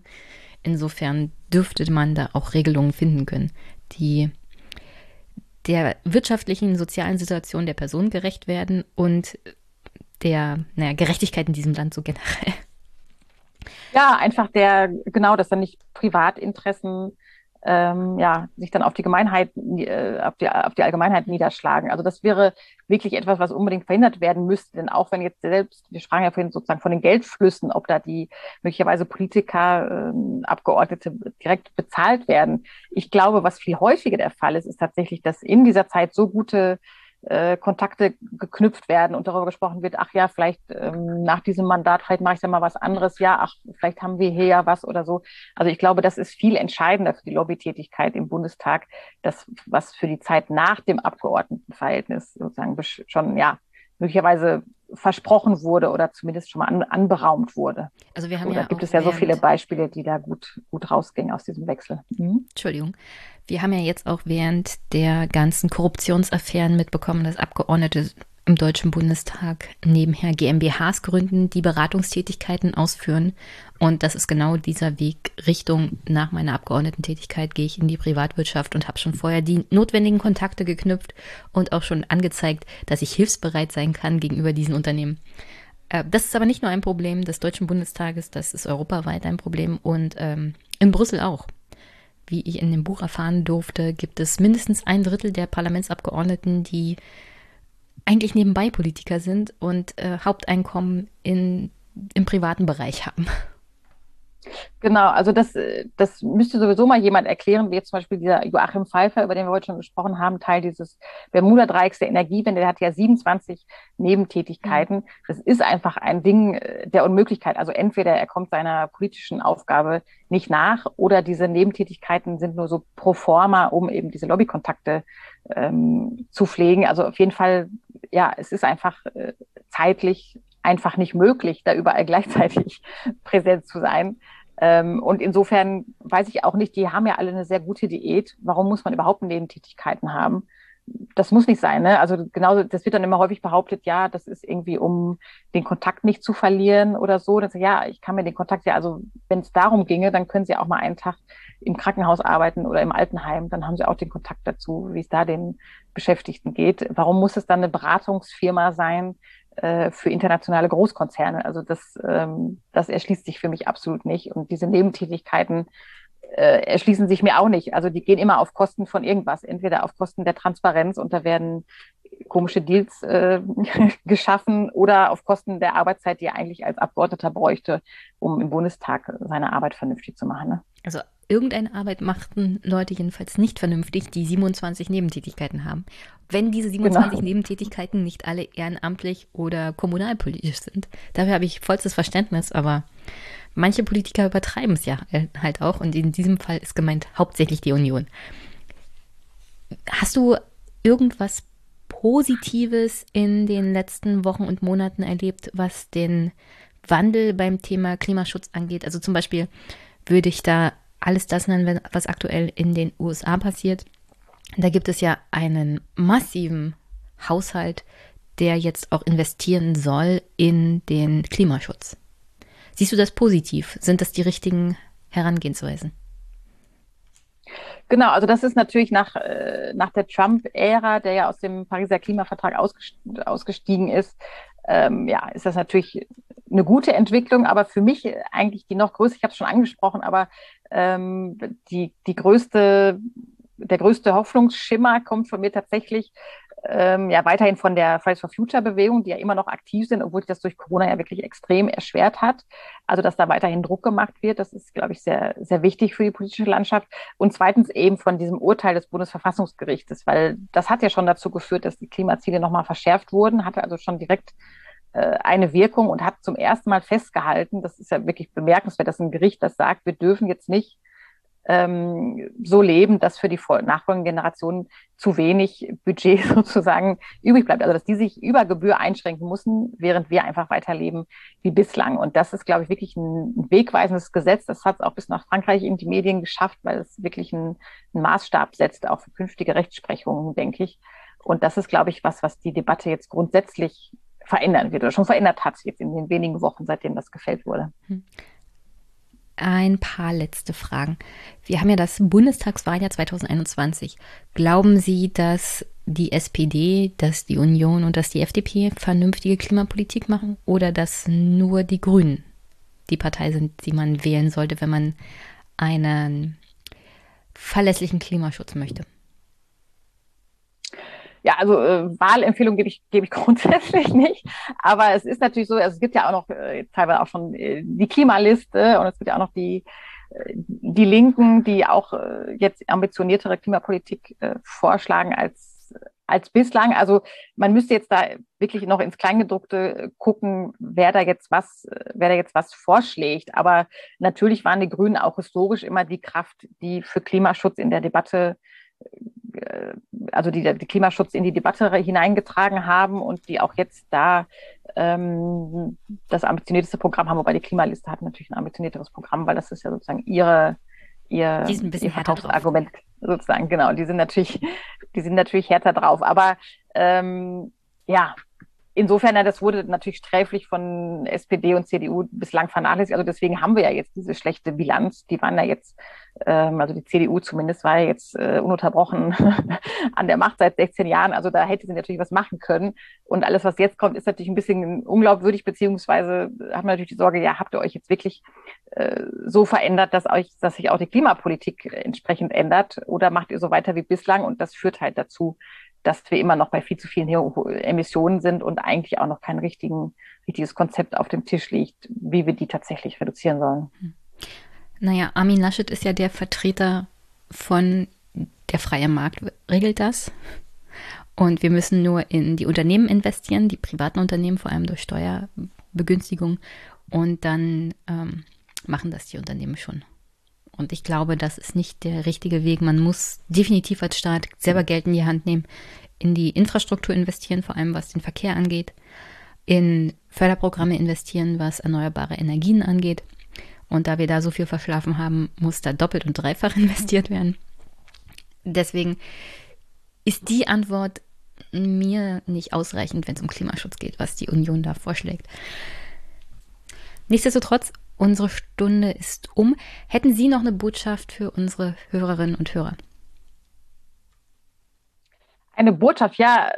Ich äh, hoffe ja immer, dass künftig die Lobbys äh, weniger Einfluss haben und die Botschaft wäre dann einfach genauer zu gucken, wer sagt das hier eigentlich? Also ist das wirklich ein unabhängiger Wissenschaftler? Ist das ein unabhängiges Institut oder ist das ein Lobbyist? Und das ändert dann natürlich alles. Also die äh, Lobbyisten und die Klimaschmutzbremser waren natürlich bislang immer so erfolgreich, weil sie häufig vermeintlich als vermeintliche Experten in der Talkshow sitzen oder im Radio angehört werden. Und äh, das wäre sozusagen dann, dann äh, meine Botschaft, äh, erstmal dieses Buch zu lesen und dann, und dann zu erkennen, ähm, ja, wer sitzt, wer sitzt da eigentlich vor mir und ist das eine unabhängige Stimme oder stecken da möglicherweise finanzielle oder persönliche Interessen hinter, die dazu führen, dass er jetzt dies oder jenes Klimaschutzgesetz nicht gut findet, beispielsweise. Dann herzlichen Dank, Frau Jöris. Und vielleicht hört und sieht man sich vor allem, wenn es Richtung Präsidentschaftswahl in Frankreich geht, nochmal. Würde mich jedenfalls sehr freuen, Sie da als per Expertin nochmal einzuladen, um die Stimmung vor Ort sozusagen einzufangen hier. Ich empfehle auch Ihr Buch, das Sie zusammengeschrieben haben mit Susanne Götze und diesmal nenne ich es die Klimaschutzlobby. Nee, die Klimaschmutzlobby das ist irgendwie psychologisch, ich weiß es auch nicht. Ja. Lest das Buch. Die wünschen sich, dass es die Schutzlobby wäre. Ja, genau. Ja. Lest das Buch, informiert euch über die Schmutzkampagne der Bremser und Leugner und Rechtspopulisten. Herzlichen Dank an meine Gästin und haben Sie noch einen schönen Tag und bis bald. Tschüss. tschüss. Bis bald. Tschüss.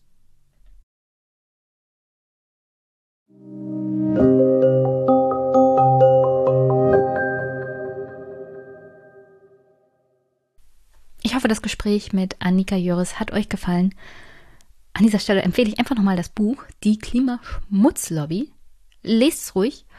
Es ist sehr informativ und es zeigt nochmal ganz deutlich auf, welche auch strukturellen Probleme uns als Gesellschaft so erwarten, wenn wir selbst nach der Bundestagswahl andere Parteien in der Regierung haben.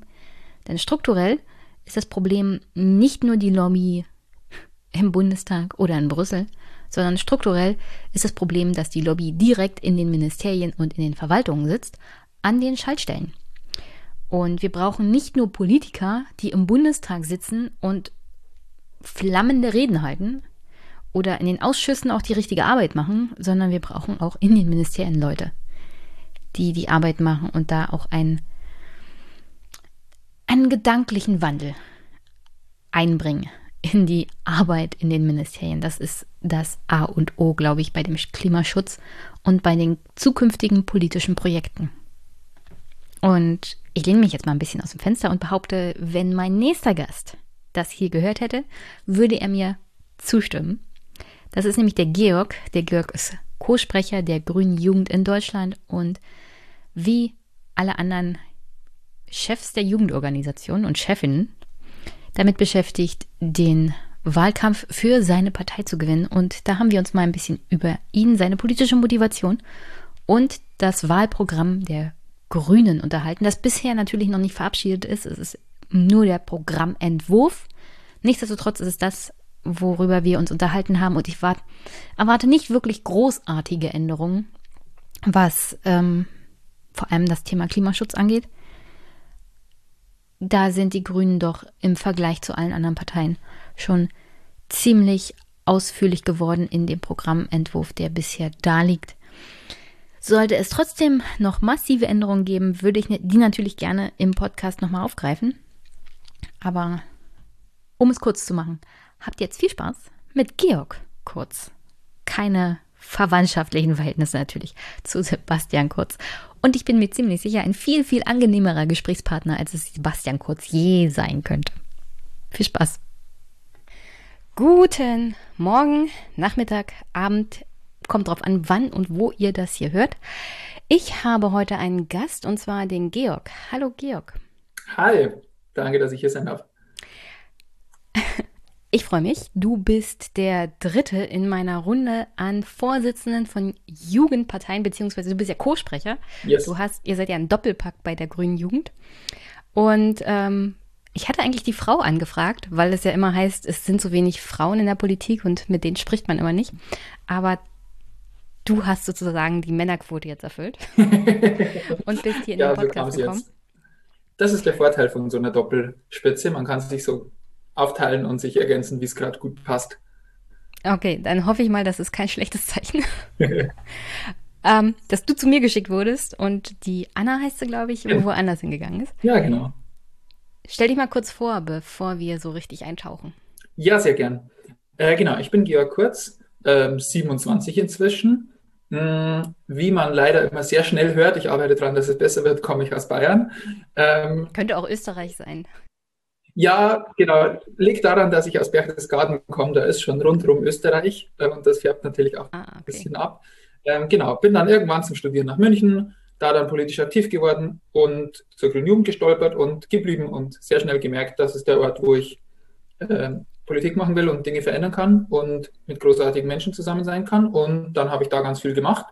Und so wurde ich dann irgendwie, kam irgendwie immer schneller eins zum anderen und plötzlich war ich irgendwie Bundessprecher der Grünen Jugend das heißt, ich habe jetzt die Ehre für, zusammen mit Anna eben, ähm, für inzwischen über 15.000 junge Menschen äh, zu sprechen, die Bock haben, richtig was zu ändern. Und ich glaube, da gibt es langweiligere Jahre, als das in diesem Jahr der Bundestagswahl zu tun. Ähm, genau, deswegen bin ich natürlich inzwischen auch hier in Berlin, auch wenn gerade alles online läuft. Ähm, wenn sich das wieder ändert, ist natürlich sinnvoll, Bundespolitik auch von der Hauptstadt aus zu machen. Und äh, das mache ich von früh bis spät und habe sehr große Freude dran und freue mich, ähm, da entsprechend für Fragen Rede und Antwort zu stehen. Wie ist eigentlich dein persönlicher Hintergrund? Ähm, der Jens hat mir erzählt, er ist, oder beziehungsweise ist es ja auch großartig bekannt, dass er Sohn einer alleinerziehenden Mutter ist, die auch putzen gegangen ist. Wie sieht es bei dir aus? Ähm, ich, also meine Eltern haben beide ähm, studiert und ähm, da war auch der Weg nicht besonders weit, irgendwann bei den Grünen zu landen, auch wenn meine Eltern da nie waren. Ähm, meine Mama war mal ein paar Jahre irgendwie so in so einem Gemeinderat für die SPD zum Beispiel und so, aber irgendwie doch politisches Elternhaus ähm, mit eben, die sich beide eben auch schon öfter irgendwie damit beschäftigt haben, was eigentlich aus unseren Lebensgrundlagen in Zukunft werden soll ähm, und all den anderen Gerechtigkeitsfragen. Deswegen war ich von daher immer so ein bisschen äh, anpolitisiert. Wir hatten, muss ich dazu sagen, auch, das hat, glaube ich, auch eine extrem starke Rolle gespielt, ähm, mehrere sehr engagierte, sehr fitte Lehrerinnen, ähm, wo wir in der Schule einfach, würde ich sagen, viel gelernt haben. Und je mehr ich da gelernt habe, ähm, eben zum Beispiel über Klimakrise, systematische Zerstörung von unseren Lebensgrundlagen, desto mehr habe ich halt gemerkt, dass das irgendwie überhaupt nicht zusammenpasst zu dem, was ähm, zum Beispiel Regierungen tun. Ähm, um das zu verhindern, nämlich viel zu wenig bis nichts. Und dann hat sich bei mir so immer stärker, also ich würde wirklich sagen, dass ich so über so Öko, klassische Ökofragen irgendwie politisiert wurde vor allem. Ähm, da immer so stärker so ein Gefühl breit gemacht, da muss man doch was tun. Und ganz lang dachte ich halt, da ist der Ansatz bei mir selbst irgendwas zu tun, im Sinne von anders konsumieren, sich anders verhalten und habe dann nach und nach gemerkt, hey, Moment, ähm, wenn Dinge so systematisch schief laufen, dann ist es nicht damit getan, anders einkaufen zu gehen, sondern dann müssen sich eben systematisch Dinge ändern. Und ähm, sicher kam dann, also na, so nach und nach habe ich dann natürlich auch noch ähm, in viel mehr Bereichen gemerkt, dass wie schief Dinge laufen, wie ungerecht Ressourcen verteilt sind. Ähm, und ja, dann habe ich immer mehr, immer stärker den Drang verspürt, daran was zu ändern und das nicht nur doof zu finden. Und so kam es dann. Und warum Grüne und nicht SPD oder Linke? Ich meine, nach der CDU brauche ich jetzt nicht großartig fragen. Nee. Nee, und auch bei den anderen, die anderen Parteien kam für mich nicht so richtig in Frage. Es war irgendwie immer relativ klar. Ähm, wie gesagt, dadurch, dass ich vor allem über so Öko-Fragen ähm, politisiert wurde, war immer klar, dass das eigentlich dann nur die Grünen irgendwie adäquat abbilden. Ähm, die Frage wäre eher gewesen, warum bin ich bei den Grünen gelandet und nicht bei irgendeiner äh, radikalen Bewegung ähm, oder irgendwelchen anderen zivilgesellschaftlichen Akteurinnen. Das, glaube ich, war wirklich so ein bisschen Zufall. Also irgendwann bin ich da halt mal reingestolpert und wenn ich, vielleicht wäre ich woanders auch äh, glücklich geworden. In dem Moment, wo ich aber halt da mal bei der Grünen Jugend gelandet bin, habe ich extrem schnell gemerkt, dass das der Ort ist, den ich eigentlich unbewusst gesucht habe, weil da einfach extrem viele motivierte junge Menschen irgendwie bereit waren, an sich zu arbeiten, an Gesellschaft zu arbeiten. Ähm, und das wahnsinnig, also mir wahnsinnig viel gegeben hat von Anfang an. Ähm, und ich so plötzlich diese, ich habe halt vor allem diese Machtlosigkeit verloren, die, glaube ich, ganz viele junge Menschen ganz oft spüren. Dieses Gefühl, da passieren irgendwie ganz schlimme Dinge auf der Welt und man kann nicht wirklich was dagegen tun. Und politische Organisierung, na, bei einer Jugendorganisation genauso wie eben bei irgendeiner Bewegung, Partei, was auch immer, hilft halt, diese Machtlosigkeit zu brechen und durch so kollektive Momente dem was entgegenzusetzen. Ich hatte das noch ein zweites Mal danach ganz, ganz krass oder war vielleicht sogar noch, noch intensiver. Ich bin dann sozusagen in so Klimabewegungen erst reingekommen, nachdem ich schon bei der Grünen Jugend aktiv war. Ähm, das war 2016, also ich bin ähm, erst nachdem ich zur Grünen Jugend gekommen bin, darüber dann irgendwie erst in so organisierte Klimabewegung reingekommen. Ähm, war davor vielleicht irgendwo mal lose auf einer Demo oder so, aber hatte nicht so richtig Anschluss. Und war dann mit ein paar Leuten von der Grünen Jugend 2016 bei Ende Gelände in der Lausitz. Also man geht mit ein paar tausend Leuten ähm, systematisch organisierten zivilen, ähm, zivilen Ungehorsam in eine Braunkohlegrube und äh, legt den Laden einfach durch die bloße Anwesenheit ähm, friedlich lahm. Ähm, und da zu sehen, dass dieses, diese abstrakte Bedrohung Klimakrise, die na, über allem schwebt, irgendwie alle wissen, das ist eine Riesenbedrohung für unsere Zukunft, aber niemand kriegt so richtig irgendwie was dagegen gemacht und es ist so riesig und unangreifbar wurde da plötzlich sehr konkret aus so einem Kraftwerk, kommt einfach plötzlich kein Rauch mehr raus, wo vorher so viel CO2 rauskam, wie noch nie jemand von uns irgendwie auch nur gesehen hatte.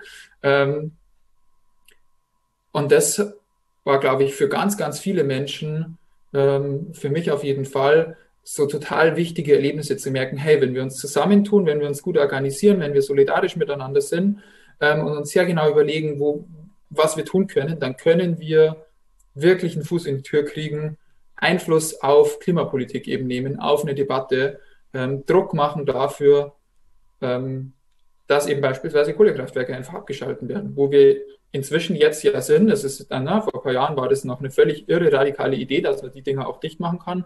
Heute ist allen völlig klar, dass es einen Kohleausstieg geben muss. Es wird nur noch darum gestritten, wie schnell der geht. Ähm, und ja, das sind, glaube ich, so super entscheidende Momente.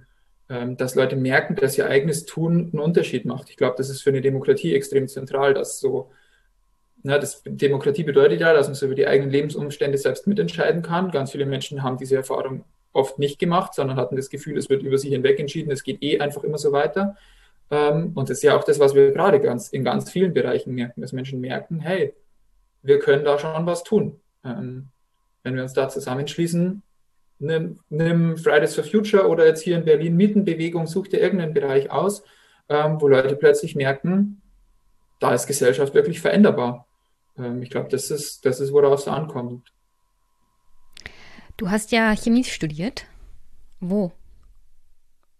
Äh, in München, an der TU. Ähm, auch so ein bisschen motiviert, also na, ich war irgendwie gut in Chemie in der Schule und das hat mich irgendwie interessiert, aber schon auch motiviert ähm, aus der, aus der Denke, da kann man irgendwie toll mit technischen Lösungen irgendwie beitragen, ähm, zum Beispiel eben ähm, Umweltfragen irgendwie zu lösen, mit irgendwelchen sauberen, tollen äh, Technologien, Energiewende voranzubringen, mit mehr Speicherkapazitäten oder, oder irgendwas. Ähm, und auch und habe dann halt während meinem Studium immer krasser gemerkt, dass es halt einfach nicht der Punkt ist, an dem es scheitert. Also es fehlt nicht an vielen technischen Lösungen. Sicher muss hier und da auch noch, braucht es auch noch ähm, zusätzliche Forschung, die passiert aber ja auch. Aber scheitern tut es im Großen und Ganzen immer an, den, an dem fehlenden politischen Willen. Also wir haben die Technologien, um Energiewende zu fast 100 Prozent zu machen, längst. Hätten wir auch seit vielen Jahren machen können, wurde halt politisch blockiert. Ähm, und das kann ich nicht ändern, indem ich mit einem weißen Kittel im Labor stehe und Sachen zusammenschütte. Deswegen ist meine habe ich dann mehr und mehr realisiert, dass meine Zukunft halt nicht sein wird, genau das in dem Labor zu tun, ähm, sondern dass ich eben politisch aktiv werden muss, ähm, um diesen fehlenden politischen Willen eben zu brechen. Es braucht halt eben Mehrheiten dafür, die bereit sind, Lösungen auch dann anzugehen, wenn die zum Beispiel gerade nicht wirtschaftlich ähm, total naheliegend sind oder kurzfristigen Profit abwerfen, einfach weil sie trotzdem notwendig sind für uns als Gesellschaft. So. Ähm, deswegen habe ich mich dann nur noch zu so, so ein bisschen halbherzig zu meinem Bachelorabschluss gequält, ähm, den noch gemacht. Aber da war dann schon klar, dass ich äh, an anderer Stelle tätig sein muss und habe dann halt mehr und mehr äh, bei der Grünen Jugend gemacht, nebenbei in, in irgendwelchen grünen Büros gearbeitet. Und was machst du jetzt beruflich? Und mich dann darauf gestürzt. Ähm, ich arbeite jetzt in Berlin ähm, noch ein paar Stunden beim Erik Marquardt, ein Europaabgeordneter, der ähm, wahnsinnig wichtige Arbeit im EU-Parlament macht äh, was Flucht und Migration, europäische Außengrenzen angeht. Ähm, lernt, darf von dem wahnsinnig viel lernen. Der war ja auch mal grüne Jugendsprecher. Ähm, und genau, ansonsten ähm, grüne Jugend, grüne Jugend, grüne Jugend. Kann man kommunalpolitisch viel verändern? Bist du da aktiv? Machst du da was? Ähm, da kann man auf jeden Fall super viel verändern, auf einer kommunalpolitischen Ebene eben. Ähm, und ich bin eben jetzt auf Bundesebene aktiv. Ich glaube, das wird auch meinem Amt als Bundessprecher nicht besonders gerecht werden, wenn ich nebenbei noch äh, Kommunalpolitik machen wird, beziehungsweise andersrum einem kommunalpolitischen Mandat nicht gerecht werden, wenn man eigentlich keine Zeit hat dafür, weil man nebenbei noch Bundessprecher ist. Ähm, aber na klar, also es braucht super viele Leute, die auf allen Ebenen ähm, sich einmischen, ob das jetzt im Kommunalparlament oder auf Landesebene, auf Bundesebene, auf europäischer Ebene ist. Ähm, da braucht es überall ganz viele Menschen, ganz klar. Wie bringt ihr euch als grüne Jugend für den Bundestagswahlkampf ein? Also was sind da eure eure Kampfzonen sozusagen? ähm, einmal natürlich sozusagen ganz klassisch, wie, man, wie ähm, sich das, glaube ich, auch ganz viele Leute gut vorstellen können. Viele Leute aus der Grünen Jugend kandidieren ähm, auf grünen Landeslisten für den Bundestag. Das heißt, wir werden voraussichtlich äh, mit sehr vielen grünen Jugendabgeordneten im Herbst in den Bundestag einziehen, ähm, um eben, wie ich gerade gesagt habe, ist ganz wichtig, ähm, dass junge Menschen selbst für sich, für ihre Anliegen sprechen können und das eben auch im Bundestag tun können. Aber ich glaube, das Entscheidende ist vor allem, dass für uns Wahlkampf sehr viel mehr bedeutet als um 26, zu gucken, dass möglichst viele Leute am 26. September ihr Kreuzchen an der richtigen Stelle machen und dann ganz viele junge Kandidatinnen einziehen, sondern Wahlkampf ist ja vor allem die Zeit, in der politische Fragen ausgehandelt werden. Nicht nur am Wahltag mit dem Wahlergebnis, sondern, na, das sehen wir ja jetzt gerade, wie jetzt am Wochenende war hier in Berlin die nächste Riesenmietendemo. Ähm, das ist das Thema, was hier gerade super viele Leute mobilisiert. Und dass das so hochkocht, dass das, dass das bundesweit gerade ein Thema ist, zum Beispiel, liegt natürlich an der politisch aufgeheizten Stimmung, dass alle wissen, im Herbst ist Bundestagswahl und da wird auch über die Frage mitentschieden, zum Beispiel, wie geht es weiter mit explodierenden Mieten in Großstädten? Ähm, greift man, lässt man da die marktfreie Hand oder entscheidet sich eine Politik zu sagen, wir über, übernehmen Verantwortung dafür, ob Menschen sich ihre Bude leisten können oder nicht? Ähm, das kannst du an allen Fragen durchdeklinieren. Ähm, dass die Bundesregierung gerade beim Klimaschutz auf die, auf die Tube drückt und plötzlich ihre Ziele anschärft und ankündigt, auch ganz viele für Sofortmaßnahmen folgen zu lassen, liegt ja nicht daran, dass Altmaier und Scheuer plötzlich gemerkt haben, wie wichtig Klimaschutz ist, sondern dass im Herbst Bundestagswahl ist und sie ganz genau wissen, dass sie sich da gar nicht blicken lassen brauchen, wenn die jetzt nicht abliefern. Und sozusagen, na, das kann ich jetzt beliebig viele Themen aufzählen.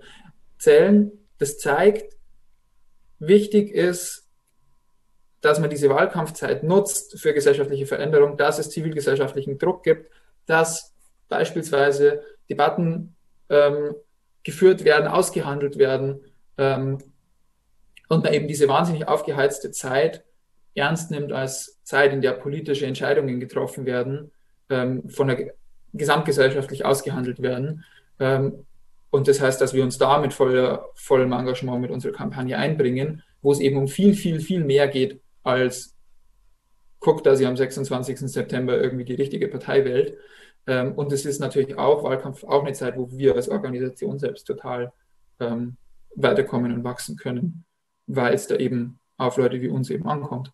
Ähm, na, dass du jetzt in eine, ein letzter Satz dazu, dass du jetzt in den letzten Wochen Gespräche mit mehreren Vorsitzenden von Jugendorganisationen geführt hast, ähm, ist ja wahrscheinlich auch kein, kein Zufall, sondern weil es eben jetzt gerade in der Wahlkampf- oder Vorwahlkampfzeit ähm, da ganz besonders drauf ankommt. Ja, klar. Und auch, weil mir sonst die Büros nicht zurückgemeldet haben. War auch nicht so interessant. ähm, also du denkst, dass in der Wahlkampfzeit die politischen Themen ausgehandelt werden. Was passiert denn dann in der Koalitionsverhandlung? Also was davon wird denn, also was aus dem Wahlkampf wird mitgenommen in die nächste Regierung? Bevor wir zu den Themen kommen, das ist jetzt nur so grundsätzlich allgemein. Ja, ja. Ja, ganz abstrakt gesprochen, ähm, hängt, also hängt natürlich darauf an, welche, welche Parteien dann überhaupt Koalitionsgespräche führen, klar. Aber was da überhaupt thematisch drin ist, wie weit man überhaupt gehen kann, was überhaupt auf dem Papier ist, ähm, liegt eben daran, was, was wie vorher gesellschaftliche Stimmung sich abbildet. Ähm, na, ein Beispiel, ich komme ich, ich komm ja aus Bayern, habe da 2018 wahnsinnig viel Landtagswahlkampf gemacht.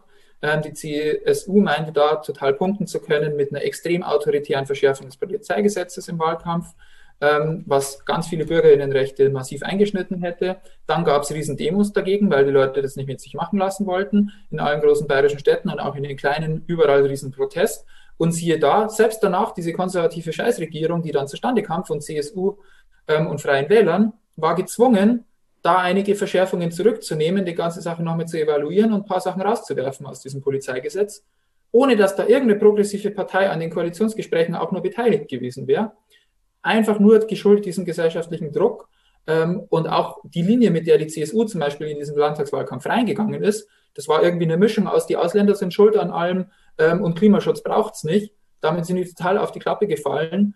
Ähm, und plötzlich herrschte eine ganz andere Stimmung und es wurde ähm, auch zum Beispiel eben diese konservative Regierung, die ähm, jahrelang alles, was mehr Artenschutz angeht, zum Beispiel aufs Härteste bekämpft hat, war plötzlich gezwungen, ähm, selbst weitreichende Maßnahmen für ähm, mehr Artenschutz umzusetzen, weil so ein Volksbegehren gedroht hat, ähm, das schon sehr viele Unterschriften hatte und die wussten, ähm, sie kommen damit nicht durch mit ihrer Blockadehaltung. Und das, das heißt, ähm, sozusagen, die lernen die immer da, na, das nur sozusagen Bayern ja da nur als Beispiel, ähm, auch wenn, wenn man sich für Bayern nicht interessiert, ist es, glaube ich, ähm, sozusagen die, die Strategien, die daraus folgen, ganz klar. Ähm, wenn wir es jetzt schaffen, in den nächsten Monaten massiven gesellschaftlichen Druck zu machen, über alle Ebenen, eben zum Beispiel für sinkende Mieten, zum Beispiel für höhere Löhne, zum Beispiel für ähm, massiv stärkere Investitionen in klimaneutrale Umbau unserer Gesellschaft, dann, wird, dann ist das, das das, was wir von der neuen Bundesregierung bekommen werden. Und dafür braucht es aber natürlich auch nach dem Wahltag entsprechend großen Druck. Selbst dann, wenn die Grünen 50 Prozent kriegen und allein durchregieren können, werden die trotzdem natürlich all das, was, wofür wir jetzt kämpfen, nicht einfach umsetzen können, ohne einen gesellschaftlichen Rückenwind zu haben, ohne Druck aus der Zivilbevölkerung dafür zu bekommen ähm, weil natürlich die politische, der politische Gegner, na, irgendwie Wohnungskonzerne in diesem Fall oder in einem anderen Fall eben Kohlelobby oder sucht dir was aus, extrem stark ist. Und wir müssen es schaffen, mehr Druck aufs Parkett zu kriegen als die. Das ist, glaube ich, die Frage, um die es geht. Mhm. Naja, bei 50 Prozent müsste man sich wahrscheinlich als grüne Partei da keine Sorgen machen. Es sei denn, man hat innerparteilich damit Probleme, die eigenen Forderungen umzusetzen. Meine Frage ist ja, du bist 27. Mhm ich glaube, die meiste Zeit deines politischen Lebens hast du auch mit Angela Merkel verbracht. Wie ja. schätzt du denn 12, äh, 16 Jahre Angela Merkel jetzt ein, so am Ende ihrer Amtszeit und 12 Jahre GroKo?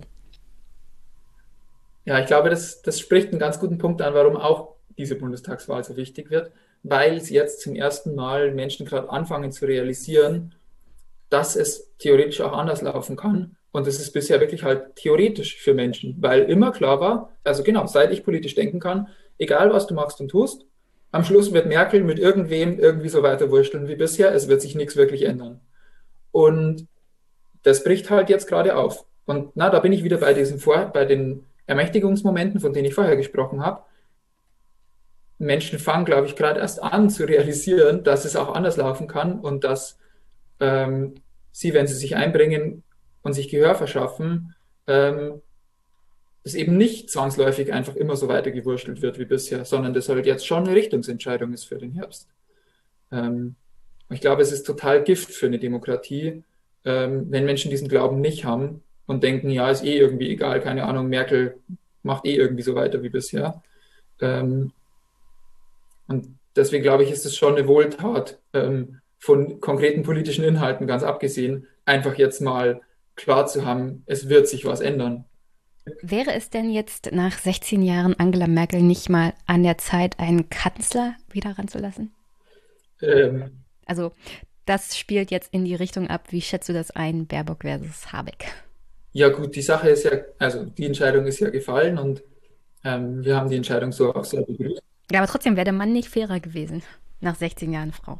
Ja, ich glaube, an einem einzelnen Amt festzumachen, dass sozusagen die Gleichberechtigung ähm, abschließend vollzogen ist oder beziehungsweise sogar eine Übervorteilung von Frauen gibt, wie deine äh, Frage da ja so ein bisschen intendiert, glaube ich, wäre ziemlich falsch.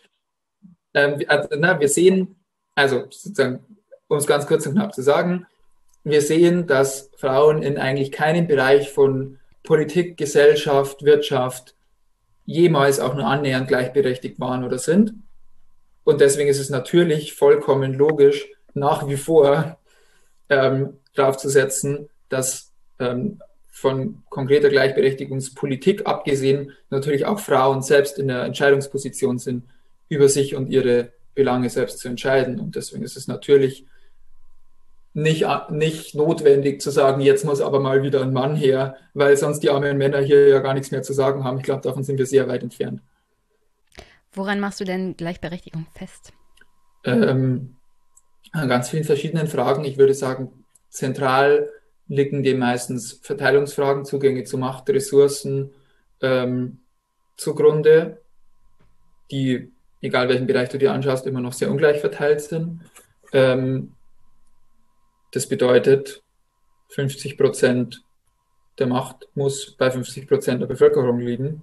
Ähm, und das immer nicht. Also, wenn du dir anschaust, wenn du dir anschaust, was, wenn du dir anschaust, was Bezahlung angeht, und da reden wir jetzt selbst nur von Lohnarbeit, die immer noch deutlich schlechter bezahlt wird, wenn sie von Frauen gemacht wird. Dazu kommt die ganz, ganz viel unbezahlte Arbeit, die Frauen machen. Sorgearbeit im Haushalt, in der Kinderbetreuung, beim Betreuen von alten Verwandten und, und, und.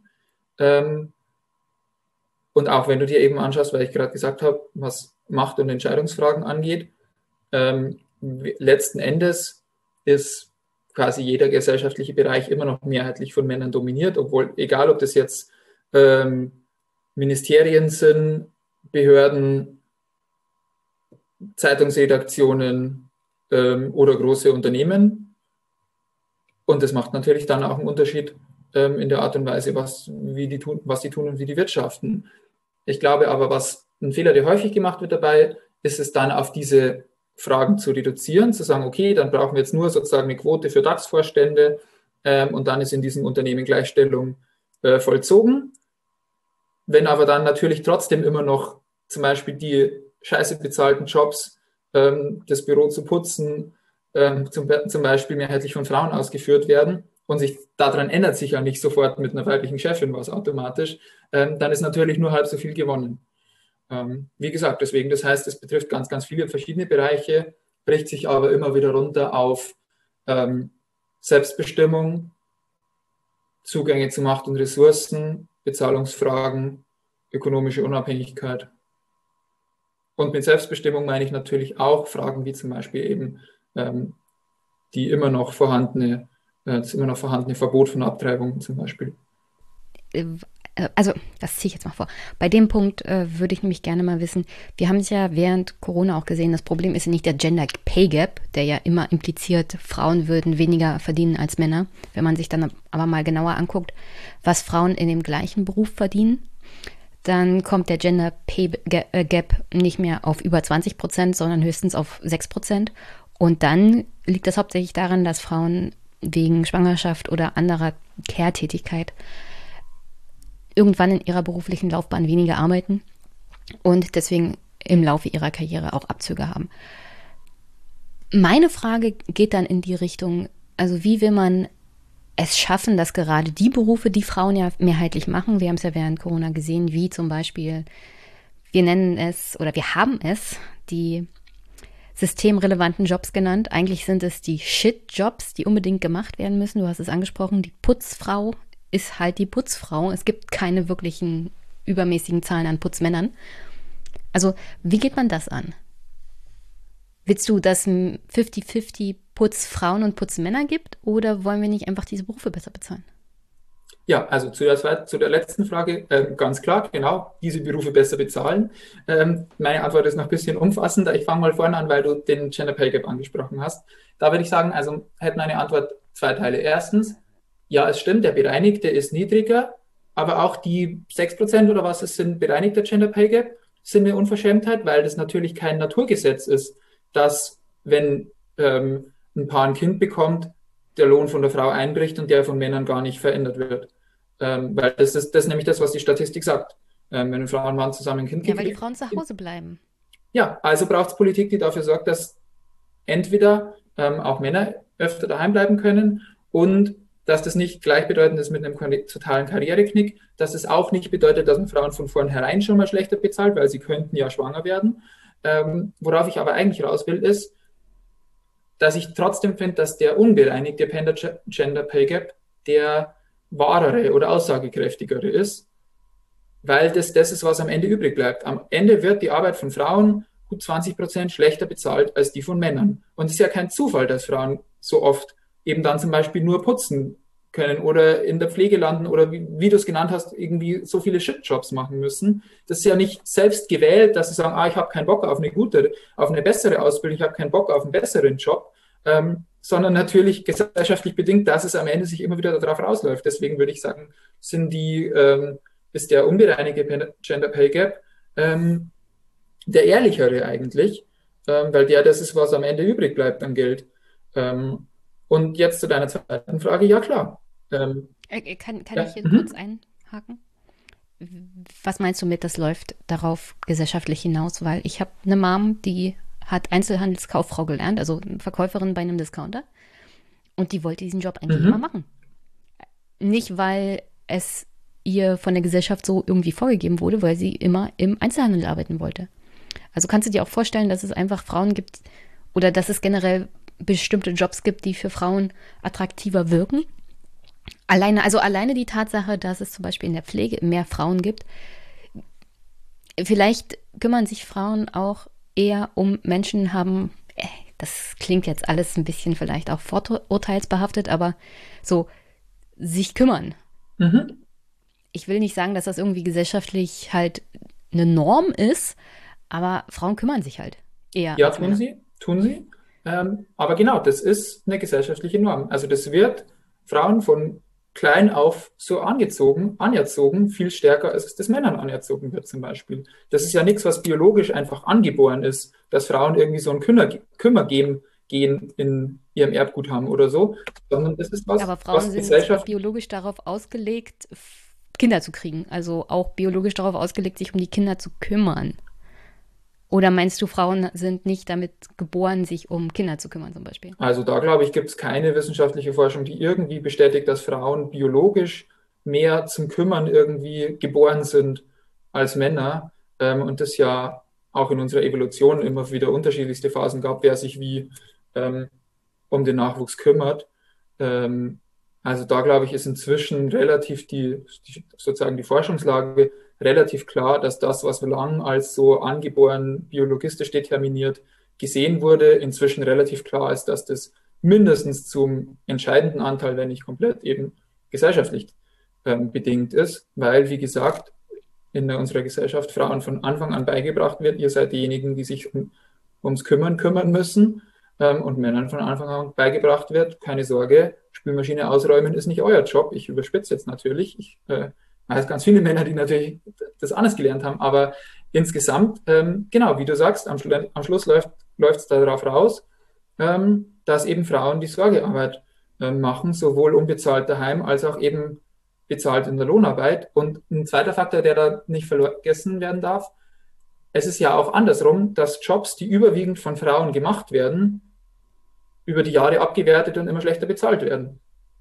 Also die Tatsache alleine zu sagen, ja gut, da machen halt viele Frauen eben diesen Sorge, diese Pflegejobs und die sind halt null mal schlecht bezahlt, ähm, na, da wo wir über gerade diskutiert haben, ist ja nur ein Teil der Wahrheit. Anderer Teil der Wahrheit ist halt auch zu sagen, weil so viele Frauen diese Jobs machen, werden die immer schlechter bezahlt mit der Zeit. Ähm, und andersrum, Berufe, in denen mehr und mehr ähm, Männer arbeiten, werden über die Jahre immer mehr aufgewertet. Ähm, da kannst du dir beliebig viele Be Beispiele dafür raussuchen. Ähm, zum Beispiel? Es gab zum Beispiel mal ähm, am Anfang sozusagen als so ITler sein irgendwie so oder Programmieren ähm, so re relativ neu war, ähm, haben das, wurde das von relativ vielen Frauen gemacht. Ähm, ich kann, wenn du magst, da noch mal was raussuchen dazu. Ich hoffe jetzt, ich erzähle Bullshit. Ich, hab, ich, ich war bei so einem Girls Day mal an der Uni in Berlin äh, für Informatik. Mhm. Und da waren sehr viele junge Frauen. Ja, also na, Girls, hatte mich, um ehrlich zu sein, sehr, sehr Klar, Ja, beim Girls Day ist ja das Konzept Aber das genau fand ich sehr anregend. Ne? Also das ist ja genau, was am Girls Day passiert. Ähm, aber da ist es natürlich eben die Ausnahme, darum gibt es extra diesen Tag dafür. Nein, ich meine, also sie haben uns auch den Campus und so alles gezeigt. Es hat mich überrascht, dass es doch mehr Frauen waren, als ich ähm, eigentlich gedacht hätte. Mhm. Also es gab nicht nur diese zwei Frauen, die uns da umgeführt haben und sonst hat man halt keine gesehen, sondern ähm, das war doch ein Studiengang, der sehr weiblich war. Ja, voll gut. Also ich habe an der TU München, da hatte ich auch immer wieder mit den Informatikstudiengängen zu tun. Ähm, da habe ich auf jeden Fall andere Erfahrungen gemacht. Ähm, aber eh voll gut, wenn es Leute gibt, wo das anders ist. Äh, wo, was ich dazu nur sagen wollte, sozusagen, das waren am Anfang auch relativ schlecht bezahlte, gering angesehene Berufe und erst sozusagen gleichzeitig mit diesem Shift, dass das mehr und mehr Männer gemacht haben, kam auch mehr und mehr Anerkennung und bessere Bezahlung. Ich will Vielleicht lag es aber auch daran, dass die Rolle von IT mehr und mehr Bedeutung bekommen hat und nicht alleine deswegen, weil es Männer mehr und mehr gemacht haben. Mit Sicherheit. Wie gesagt, das ist eines von vielen Beispielen, aber auch da na, spielt ja wieder mit rein.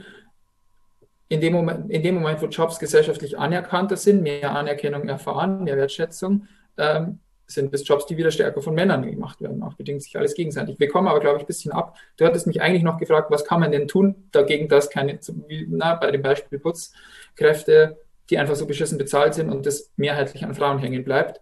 Ähm, und auf deine provokante Frage hin, ja, genau. Also du brauchst einfach bessere Arbeitsbedingungen für diese Jobs. Ähm, und auch ganz generell. Also zum Beispiel ist ein höherer Mindestlohn feministische Politik, weil wer sind die Leute, die mehrheitlich am Mindestlohn kratzen im Moment? Vor allem Frauen ähm, Arbeitszeitverkürzung bei vollem Lohnausgleich, um eben mehr Zeit zu haben, um sich Care-Arbeit daheim überhaupt erst gerecht aufteilen zu können, ist feministische Politik. Weil eine Arbeitszeitverkürzung vielen Familien erst ermöglicht, überhaupt sich das daheim ähm, fair aufzuteilen, dass beide, dass beide ähm, Elternteile 40 Stunden die Woche ackern, ähm, war ja eigentlich nie vorgesehen. Das ist ein Modell aus so einer eine Ernährer ähm, Zeit, na, das funktioniert natürlich, wenn der Mann 40 Stunden in der Woche in die Fabrik geht und die Frau in der Zeit daheim Kinder großzieht und die Oma pflegt, dann funktioniert es. Da leben wir aber nicht mehr. Also müssen wir auch weg von der 40-Stunden-Woche. Da, da gehe ich sehr gerne mit. Ich hätte es gerne ein bisschen konkreter in eurem Wahlprogramm gehabt. Weil ähm, an einem bestimmten Teil im Wahlprogramm steht dann, dass Familie und Kinder in den Mittelpunkt gestellt werden. Und dann frage ich mich, ja, warum schreibt ihr jetzt hier nicht rein? Deswegen, deswegen fordern wir unbedingt die Verkürzung der 40-Stunden-Woche auf 38 oder 35 oder ja, seid mal verrückt auf 30. Das würde so generell viele Aspekte unseres gesellschaftlichen Lebens ansprechen. Also die Verkürzung der 30, also der 40-Stunden-Woche auf viel, viel weiter runter.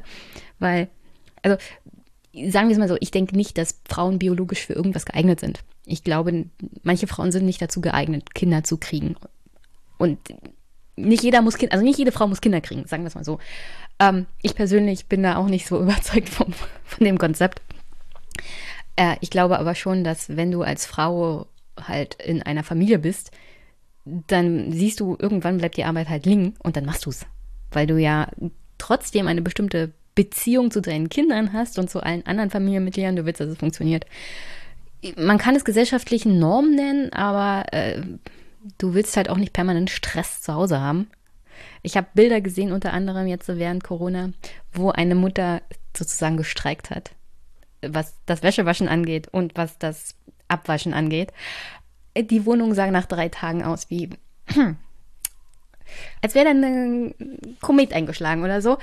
Und ich glaube, genau das ist der Grund, warum Frauen das halt alles machen. Damit man nicht in einer verdreckten Wohnung leben muss mit seinen Kindern und seinem Mann. Genau, aber genauso könnte man ja sagen, das ist der Grund, warum Männer dann die Bude aufräumen, damit sie nicht in einer verdreckten Wohnung leben müssen mit ihrer ja, äh, mit theoretisch. Kindern. Genau, die kriegen das aber so nicht beigebracht. So, und die haben, also ich merke das ja selber in mir, also wir, wir kennen das, glaube ich, von uns allen, ähm, dass man unterschiedlich tief sozusagen in sich verankert hat, oh, da liegt was rum, das ist meine Aufgabe, das wegzuputzen.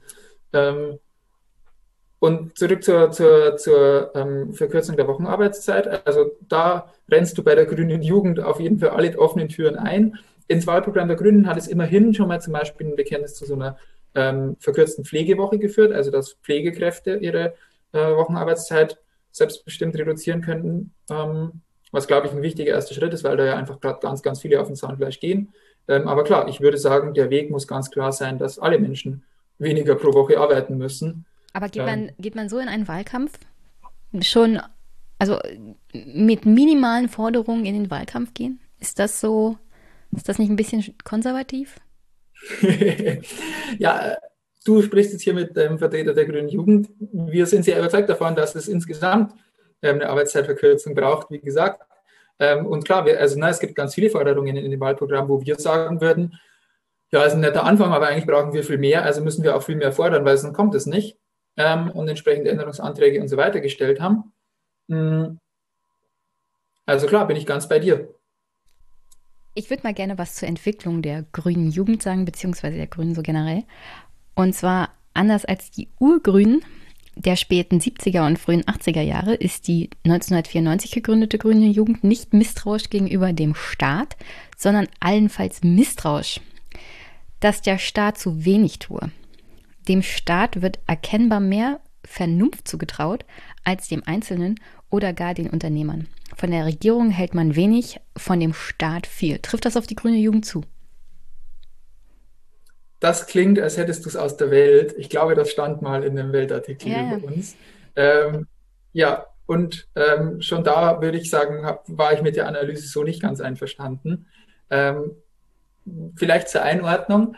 Na, die Welt kommt aus einem politischen Lager, wo die sagen, alles, was gesellschaftlich organisiert ist, ist schlecht, ineffizient, ähm, fortschrittsfeindlich, sucht ihr irgendwelche Adjektive aus.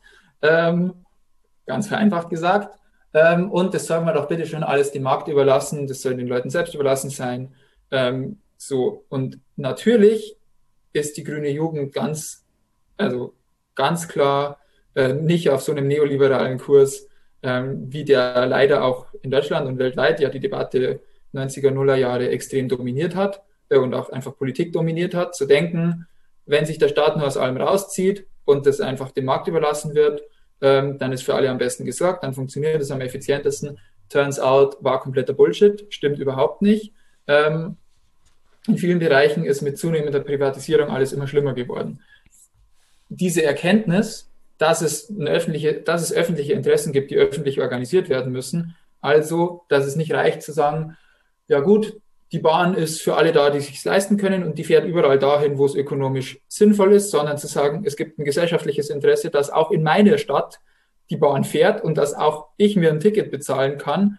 Ähm, also brauche ich ein, irgendwie eine öffentliche Organisierung, in dem Fall eben den Staat, der das bereitstellt, der sicherstellt, dass A, die Bahn pünktlich kommt, und B, auch bezahlbare Ticketpreise vorherrschen, glaube ich, eine naheliegende Schlussfolgerung. Gerade mit Corona zum Beispiel bei ähm, im Gesundheitssektor haben wir gesehen, ähm, was das macht mit einem Gesundheitssystem, wenn das Jahr, jahrzehntelang auf Profitmaximierung und maximale Effizienz zusammengestutzt wird. Das ist nicht gut für alle Beteiligten, weder für die Patientinnen noch für die Menschen, die da arbeiten. Ähm, all das vorausgesetzt ist, glaube ich, aber ja natürlich auch, also sozusagen, na, das ist sozusagen, worum es uns geht, was da, glaube ich, von der Welt und anderen bewusst ein bisschen missverstanden wurde. Was wir natürlich nicht sagen ist, der Staat ist hier der Heilsbringer und damit wird alles gut und da gibt es keine Probleme. Ähm, ganz im Gegenteil. Also natürlich ist ja auch zum Beispiel ein Staat darauf angewiesen, auf gewisse, ähm, zum Beispiel wird, auf ein gewisses Wirtschaftswachstum, auf gewisse Profitinteressen von großen Unternehmen, damit die Steuereinnahmen sprudeln. Ähm, und mit was sozusagen was zu allen damit einhergehenden Problemen führt. Ähm, dass sozusagen Staat, glaube ich, ein extrem wichtiges Werkzeug ist und ganz viel Gutes mit entsprechender ähm, Rahmensetzung bewirken kann, aber ja jetzt kein, für kein Heilsversprechen taugt. Ähm, und es gibt ja auch ganz viele Bereiche, wo gerade ähm, beispielsweise Behörden ein Riesenproblem darstellen. Wenn wir uns NSU-Komplex anschauen, an allen Ecken und Enden ist, ja, ist ein Vertreterinnen des Staates da auf furchtbarste Art und Weise aufgetreten. Können wir ja nicht nachvollziehen. In Hessen hat die grüne Regier also Mitregierungspartei diese NSU-Akten jetzt wieder aktuell in Verschluss geschickt. Das heißt, kann man nicht nachvollziehen. Jein, jein, also in Hessen ist die Sache noch nicht ganz ähm, durch, aber klar, also da braucht es natürlich einfach eine Offenlegung ähm, dieser Akten. Natürlich unter Wahrung von Persönlichkeitsrechten der Betroffenen, die da drinstehen und so weiter. Aber klar, also das muss natürlich aufgearbeitet werden und dafür müssen Akten offengelegt werden und nicht wieder zurück in die Kiste wandern. Selbstverständlich. Wie siehst du das eigentlich? Wie kommt es dazu, dass die Grünen dem zustimmen in Hessen? Es gab in den letzten Jahren so einige Entscheidungen in Hessen, die ich wahrscheinlich an der Stelle anders getroffen hätte. Ähm, letztlich läuft sich immer wieder darauf raus, ähm, dass man, wenn man dafür antritt, Dinge ganz anders zu machen und grundsätzlich alles besser wird mit Grünen, ähm, da an seinen eigenen Ansprüchen ein Stück weit scheitern muss, wenn man darauf angewiesen ist, mit einem konservativen Koalitionspartner zu ähm, regieren. Ähm, deswegen ist ja für uns ganz klar, dass auch zum Beispiel eben, wenn wir jetzt wieder bei der Bundestagswahl sind, diese Union endlich mal in die äh, Opposition muss, weil, wie man eben beispielsweise in Hessen sieht, einfach ganz viel einfach nicht zu machen ist mit denen. Und es zu vielen Zwängen in vielen Bereichen führt, ähm, die einen dann ja am Schluss bei so unglücklichen Entscheidungen rauskommen lassen. Macht es das den Grünen nicht leichter? Ich meine, das ist jetzt auch ein bisschen so in Richtung einer Hörerfrage, aber trotzdem, wir sehen es ja unter anderem an Österreich. Da gab es ja auch eine, sagen wir mal, schwarz grüne Regierung, die noch aktiv ist und aktuell fliegt den beiden Koalitionspartnern, hauptsächlich aber dem Sebastian Kurz, alles um die Ohren. Äh, ich nehme an, nicht verwandt und nicht verschwägert. Nee, aber es wird sehr häufig darüber spekuliert. ich, mir war schon klar, dass das nicht so ist. Ähm, ja, ist ein sehr häufiger da, Nachname. Also daran hat man dann halt gesehen, die Grünen haben mit der ÖVP dort eine Art Projektregierung gemacht und haben versprochen, das Beste von zwei Welten. Und eigentlich haben, hat nur die ÖVP bisher davon wirklich profitiert. Die Grünen halten ja. da den Laden zusammen in der Hoffnung, dass es irgendwie demnächst Neuwahlen gibt oder was auch immer. Also bei jedem Mist, sage ich es mal so, halten sie Sebastian Kurz noch den Rücken frei. Ja. Und tragen die Entscheidungen, die auch gesellschaftlich wirklich fragwürdig sind. Unter anderem ist er ja mittlerweile dabei, dort auch äh, das, die unabhängige Justiz zu beschränken, beziehungsweise sehr schlecht über sie zu sprechen. Also kommt es auch der Grünen in Deutschland nicht gelegen, wenn die Union ein paar Prozentpunkte mehr bekommt, man der kleine Koalitionspartner ist und dann sagen kann, also wir wollten eigentlich mehr, aber unser Koalitionspartner und jetzt müssen wir erstmal vier Jahre machen. Nee, ich glaube, damit ist niemandem geholfen, weder uns noch nee, das, ist, das, das, meinte ich ja auch nicht, sondern die Frage ist, kommt es der grünen Parteiführung oder Teil, Teilen der hm, grünen Partei nicht sogar gelegen, damit man nicht das Maximum machen muss, damit man eine Ausrede hat und sagen kann, ha, guck mal da. Nee, ich glaube, also was man in Österreich sieht, ist in vielen Bereichen eigentlich, wie es nicht laufen sollte. Und ich, zum Glück ist auch vielen Grünen, also ist Grünen auch in Deutschland sehr klar, dass das keine Lösung sein wird. Das Modell in Österreich ist ja so ein bisschen eine Komplementärregierung. Also man sagt hier, man hat total politische Gegensätze, Grüne und ÖVP, ähm, und wir lösen das, indem es Kompetenzbereiche gibt. Da machen die Grünen ihr Ding, kriegen ihre Klimaschutzbereiche und dafür macht die ähm, ÖVP andere Bereiche, verantwortet dann eben zum Beispiel so innen- und migrationspolitische Fragen und da reden ihnen die Grünen nicht rein, sondern halten ihnen da dafür den Rücken frei. Und ich halte das für eine ziemlich, also das löst, das ist eine falsche Herangehensweise, die die ganzen Probleme, die wir haben, überhaupt nicht löst, weil es ja gerade im gesamtgesellschaftlichen Aufbruch ähm, so eine Beantwortung von all den Krisen, die es gibt, eben auf, auf der Höhe dieser Herausforderungen ja gerade verunmöglicht. Ähm, na, führt ja auch dann in den konkreten Fällen zu furchtbarer Politik, dass dann Österreich sagt, gut, wir nehmen halt keine Kinder aus Moria auf ähm, und so ist es dann. Ähm, und das ist ja gerade genau, wie es nicht läuft. Ähm, und es geht ja eben nicht darum, sozusagen hier jetzt in einzelnen Punkten bei der Regierung nachzusteuern und bei den anderen sollen, soll die Union weiterhin machen, wie sie lustig sind, sondern es geht ja um insgesamt um die Frage, kümmert man sich mal um die ganzen Krisen, die, die anstehen oder managt man die so irgendwie weiter und lässt irgendwie die so ein bisschen weiter betreut weiterlaufen. Und ich glaube, also es wird eh noch schwierig genug, auch mit einer progressiven Regierung, all diese riesigen Aufgaben anzugehen. Da wird noch genug zu tun sein. Und da wird man auch mit einer progressiven Regierung wird es Enttäuschungen geben. Man wird nicht alles umgesetzt kriegen, was man gerne umgesetzt hätte. Ähm, da wird es noch genügend Fälle geben, wo man sagen wird, haben wir leider doch nicht geschafft. So wird es immer sein. Ähm, aber Gott sei Dank ist auch bei Grünen allen klar, ähm, dass es sozusagen mit, mit der Union schon mal grundsätzlich extrem schwierig ist, ich würde sagen unmöglich ist. Ähm, die durch Corona gestiegene Ungleichheit anzugehen, die oder beziehungsweise eh schon vorhandene, immer weiter zunehmende und durch Corona nochmal extrem verschärfte Zunahme ähm, von Ungleichheit anzugehen. Äh, Fragen von Diskriminierung anzugehen, Fragen von, na, was wir vorher hatten, ähm, was mit Ungleichheit natürlich extrem viel zu tun hat, höheren Löhne, bessere Arbeitsbedingungen, ähm, der ganze Klimaschutz, die Frage von Menschenrechten an den Außengrenzen, die Frage von rechten Strukturen in den Behörden, so, das wirst du natürlich alles nicht gelöst kriegen mit einer Union und das wirst du auch nicht gelöst kriegen, indem man sagt, so, jetzt die eine Hälfte kriegen die Grünen, da machen wir denen keinen Ärger und der andere, die andere Hälfte lösen die Konservativen so, wie sie Lust haben. Ähm, du brauchst eine Regierung, die insgesamt ähm, willens ist, Krisen zu beantworten. Okay. Dann kommen wir jetzt zu dem Wahlprogramm. Gott sei Dank hast, Dank hast du ja vorher noch gesagt, dass du ein paar Minuten mehr Zeit hast. Der Titel ist Deutschland, alles ist drin. Was gefällt dir am Wahlprogramm? Ähm, ich finde, da sind tatsächlich sehr viele, äh, sehr gute Punkte drin tatsächlich. Ähm, lass, mich, lass mich im Kopf kurz durchgehen. Ich finde, bei, bei den, das erste Kapitel ist ja das Klimakapitel. Ähm, wir verhandeln da gerade noch viele Nachschärfungen, aber da sind sehr viele notwendige ähm, gute Schritte drin, wo wir auch gerade von den ganzen Umweltorganisationen und so weiter sehr gute Rückmeldungen dazu kriegen. Wie gesagt, ähm, da ist gerade noch viel in Verhandlungen und es wird noch vieles besser werden, aber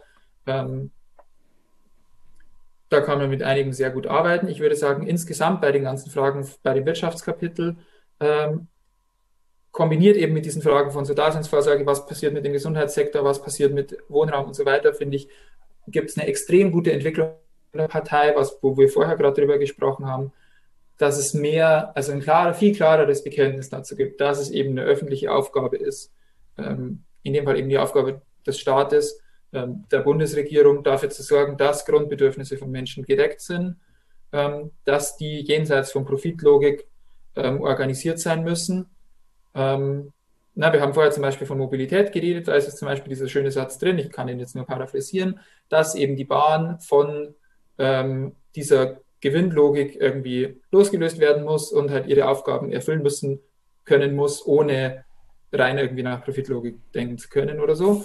Ähm, und das kannst du ja eben für ganz viele Bereiche, die ich gerade angesprochen habe, durchdeklinieren. Ich würde sagen, da ist in den letzten Jahren auch bei den Grünen viel ähm, passiert, gerade eben was eben diesen Gesundheitssektor zum Beispiel angeht, eine Aufwertung eben von Pflegejobs, ähm, eine Rekommunalisierung von Krankenhäusern und, und, und. Das Gleiche gilt eben zum Beispiel auch bei Bildungsfragen, ähm, dass gute Bildung für alle Menschen sichergestellt sein muss und nicht nur für die, die sich leisten können. Das Gleiche gilt für Fragen von Wohnraum ähm, und, und, und. Das heißt, ich würde sagen, da ist überall ähm, sehr viel Gutes drin. So, ja, ich glaube, da kann man guten Gewissens viele lobende Worte drüber verlieren. Ähm, was nicht heißt, dass alles. Am, am besten wäre natürlich auch ein, ein starker Einsatz für bessere Digitalisierung, vor allem in Berlin, wie wir es heute festgestellt haben. Ja, das ist wirklich, ja. Ähm, auch, auch bei der Digitalisierung ist noch viel zu tun. Definitiv. Was gefällt dir denn nicht? Oder gibt es 137 Seiten, auf denen alles perfekt ist? Nee, nee ganz sicher nicht. Ich glaube, dann hätte ich die nicht, nicht richtig angeguckt. Ähm, das wird es nicht, also, kein, also jeder, jedes Wahlprogramm wird immer Stellen haben, die ich gut finde und die ich nicht gut finde. Ähm, ich habe ja gerade schon gesagt, bei den Klimafragen verhandeln wir noch einiges. Zum Beispiel, finde ich, reicht es nicht zu sagen, ähm, neue Autobahnen müssen da erstmal einer Umweltprüfung unterzogen werden und dann müssen wir gucken, welche wir überhaupt noch bauen, sondern es braucht ein klares Bekenntnis dazu, dass wir keine neuen Autobahnen mehr bauen können. Das ist nicht, verträgt sich nicht mit einer lebenswerten Zukunft. Und ähm, damit einhergehend muss eben beispielsweise auch eine deutlichere Senkung von Ticketpreisen. Ich würde sagen, das Ziel muss sein, dass ähm, öffentlicher Personennahverkehr entweder sehr günstig durch Pauschalangebote oder noch besser kostenfrei zur Verfügung gestellt wird, weil es ein gesellschaftliches Interesse daran gibt, dass viele Menschen lieber die Bahn nutzen, als mit dem Auto zu fahren, weil uns das als Gesamtgesellschaft günstiger kommt, ähm, als immer noch mehr Straßen durch unsere Städte und unsere Landschaften zu ziehen. Ähm, bei dem Wirtschaftskapitel ähm, gibt es einige Punkte, wo all das, was ich gerade angesprochen habe, würde ich mir noch deutlicher wünschen würde. Es gibt insgesamt so einen sehr, sehr positiven Bezug zu so äh, sozial-ökologischer Marktwirtschaft. Ich würde sagen, wie ich gerade schon an so ein paar Punkten ausgeführt habe, Marktlogik widerspricht sich in der Regel mit sozialen und ökologischen ähm, Argumenten. Ähm, das ist jetzt ein bisschen, äh, wie, na, wie man das nennt. Ja, letzten Endes ist mir auch so ein bisschen egal, wie man das nennt, solange, also viele kluge Ziele stehen ja drin. Ähm, ich würde mir bei den ähm, Flucht- und Asylfragen noch ein bisschen äh, mehr Klarheit wünschen. Da gibt es zum Beispiel ähm, von uns auch Änderungsanträge und anderen, ähm, dass Frontex nicht nur irgendwie ein bisschen anderes Aufgabengebiet braucht und man benennt, dass es da viele Probleme gibt bei dieser Grenzschutzagentur, sondern dass die grundlegend äh, anders aufgestellt und also neu aufgestellt werden müssen, ähm, weil die im Moment systematisch an Menschenrechtsverletzungen an, an, an den Außengrenzen beteiligt sind, ähm, beziehungsweise in vielen Fällen davon wissen und zugucken. Ähm, ich würde mir wünschen, dass es ein deutlicheres Bekenntnis zu ähm, einem Klimapass gibt. Das Konzept ist, Menschen, die jetzt schon ihre Lebensgrundlage ähm, verlieren durch die Klimakrise, beispielsweise auf Inselstaaten, die schlicht und einfach im Meer versinken, ähm, brauchen eine Perspektive auf würdevolle Migration. Da ist es auch mit Asyl ähm, nicht getan, weil das ist ja kein Fluchtgrund, der weggehen wird. Der Meeresspiegel wird nicht in zehn Jahren wieder sinken und dann können die wieder heim nach Tuvalu, sondern Inselstaaten gehen dauerhaft einfach unter. Ähm, das heißt, die brauchen ähm, dann natürlich, können nicht einfach staatenlos werden, sondern brauchen dann eben woanders Staatsbürgerinnenrechte. Ähm, das kann Deutschland natürlich nicht alleine lösen, das ist auch allen klar, aber dafür braucht es entsprechendes Bemühen, zum Beispiel in Europa entsprechende Regelungen zu finden. Ja, das vielleicht so ein paar kurze. Ähm, ich würde sagen, insgesamt, und wenn man es in zwei Sätzen sagen will, worum, was ist sozusagen der große Aufschlag, ähm, was wir auch sehr gut finden, Gesellschaft klimaneutral umbauen ist ein Riesenprojekt, was wahnsinnig schnell gehen muss. Und der entscheidende Schritt dabei ist, das zu tun, ohne das auf dem Rücken von Beschäftigten zu tun, ohne das auf ähm, Menschen, die jetzt schon weniger haben, abzuladen. Ähm, das heißt, soziale und ökologische Fragen zusammenzubringen, finanzielle Sicherheiten zu geben. Ein Staat muss sich da kümmern, auch mit starken Investitionen ähm, in all diesen Bereichen. Ich würde sagen, da ist das Programm wirklich ein sehr guter Schritt in diese Richtung ähm, was nicht heißt, dass es da nicht noch ein paar klarere Stellen dazu braucht. Hm. Da hast ja einiges vorweggenommen, was ich noch fragen wollte, wie zum Beispiel, welche Anträge wollt ihr noch einbringen und was fehlt. Die Fragen kann ich dann also streichen. Apropos streichen, warum sollte der Titel Deutschland gestrichen werden? Also ich habe persönlich kein Problem damit, wenn bloß noch das Programm heißt, alles ist drin.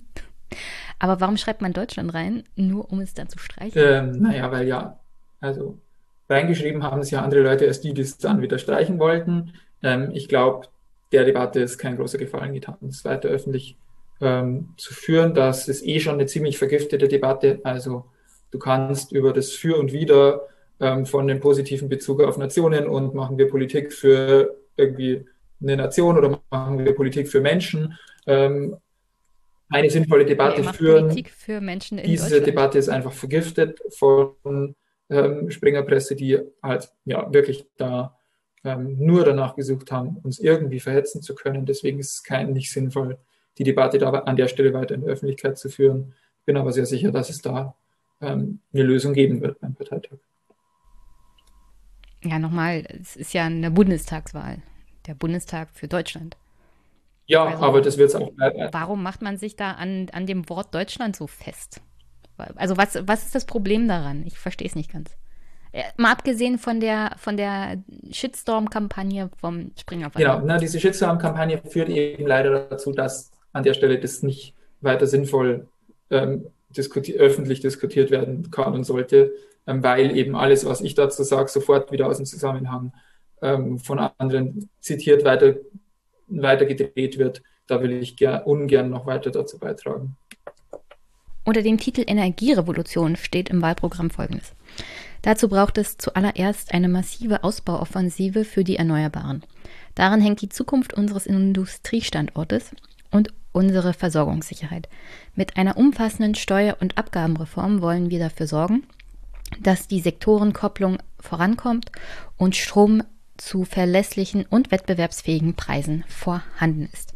Zitat Ende. Also das einiges, was ich jetzt demnächst vorlesen werde, kommt aus dem Wahlprogramm. Das natürlich noch nicht verabschiedet ist, das ist bisher der Entwurf. Hat es ja erwähnt, Änderungsanträge kann es noch geben.